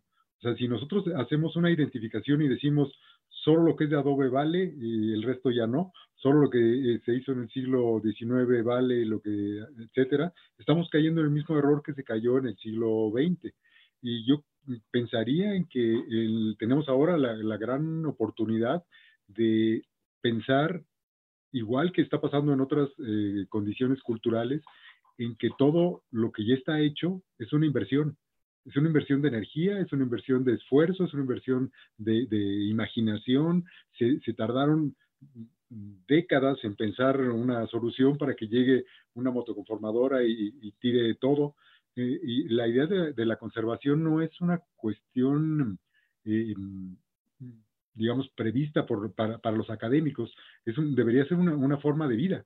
Lo mismo que, que, habría que pensar en que nuestros zapatos le saquemos el mayor jugo posible y que no queramos comprar el iPhone 4 o 4, 7, 28 de la última generación, sino tratar de mantener lo que tenemos, va a cambiar el mundo. O sea, si nosotros eh, cambiamos de actitud en, esta línea, hay muchas cosas que pueden, que pueden mejorar. La, conservación y la visión patrimonial está conectada con el, resto de lo que deberíamos considerar ecológico. La arquitectura que ya está ahí es una arquitectura ecológica. Ya está ahí porque lleva 100 años o, tiene 500 años, pero es eh, eh, digna de ser eh, conservada. Sea chica, sea grande, sea de piedra, sea de adobe, no importa. Cualquier em, edificio es digno de ser preservado. Yo creo que incluso el, manejo que se ha hecho de las, los catálogos, el catálogo de Lina se, ha vuelto como una especie de, de, de Biblia y si está catalogado es bueno o es malo, hay gente que pagaría porque su edificio no estuviera catalogado para poderle abrir este garage y meter cuatro carros, pues más bien nos estamos dando cuenta de que no nos hacen falta cuatro carros. El mundo está cambiando, no nos estamos enterando y, este, llega el momento de que, se replanteen algunas de estas, de estas cuestiones. Eh, la, la, visión eh, ecológica eh, pasa o debería pasar por la, por la conservación del, lo que llamamos el patrimonio edificado y, los edificios que ya nos mostraron cómo eh, eh, funcionaron durante cierto tiempo, es una muestra de que van a seguir funcionando a futuro. Entonces, más vale tenerlos eh, ahí, hacer todo lo posible porque no se, no se caigan y no porque tengan que estar iguales que como se hicieron en el siglo este, XVI, es simplemente porque hay que darles uso presente y futuro y si hace falta modificarlos, pues no pasa nada. O sea, hay que entenderlos como un, una, un recurso eh, disponible y que se tiene que usar de, forma racional, igual que pasa con la madera y con la piedra y con otros, con otros materiales. Es un cambio de mentalidad este, eh, en la que no podemos separar la, parte de, lo histórico del, presente. Estamos en, la misma vía en, muchas eh, líneas Y ahorita fue interesante ver la perspectiva de Alma del problema a escala urbana. Yo presentaba más bien la problemática a escala rural, pero vemos que, estamos en, la misma sintonía. O sea, necesitamos conservar lo que ya está, porque ya funcionó y porque eh, es una fuente de aprendizaje de cómo poder hacer bien las cosas a, futuro. Y en ese sentido, pues más que identificarlo, hay que caracterizarlo, documentarlo y publicar que está ahí. Sea chico, mediano, grande, sea del siglo XVI o del siglo XX, todo es digno de ser conservado. Excelente, muchísimas gracias, doctor. Cedo la palabra para cerrar a la doctora Alma Pineda. Adelante, doctora. Sí, muchas gracias. Pues creo que estamos en, el, mismo, en el mismo canal, ¿no?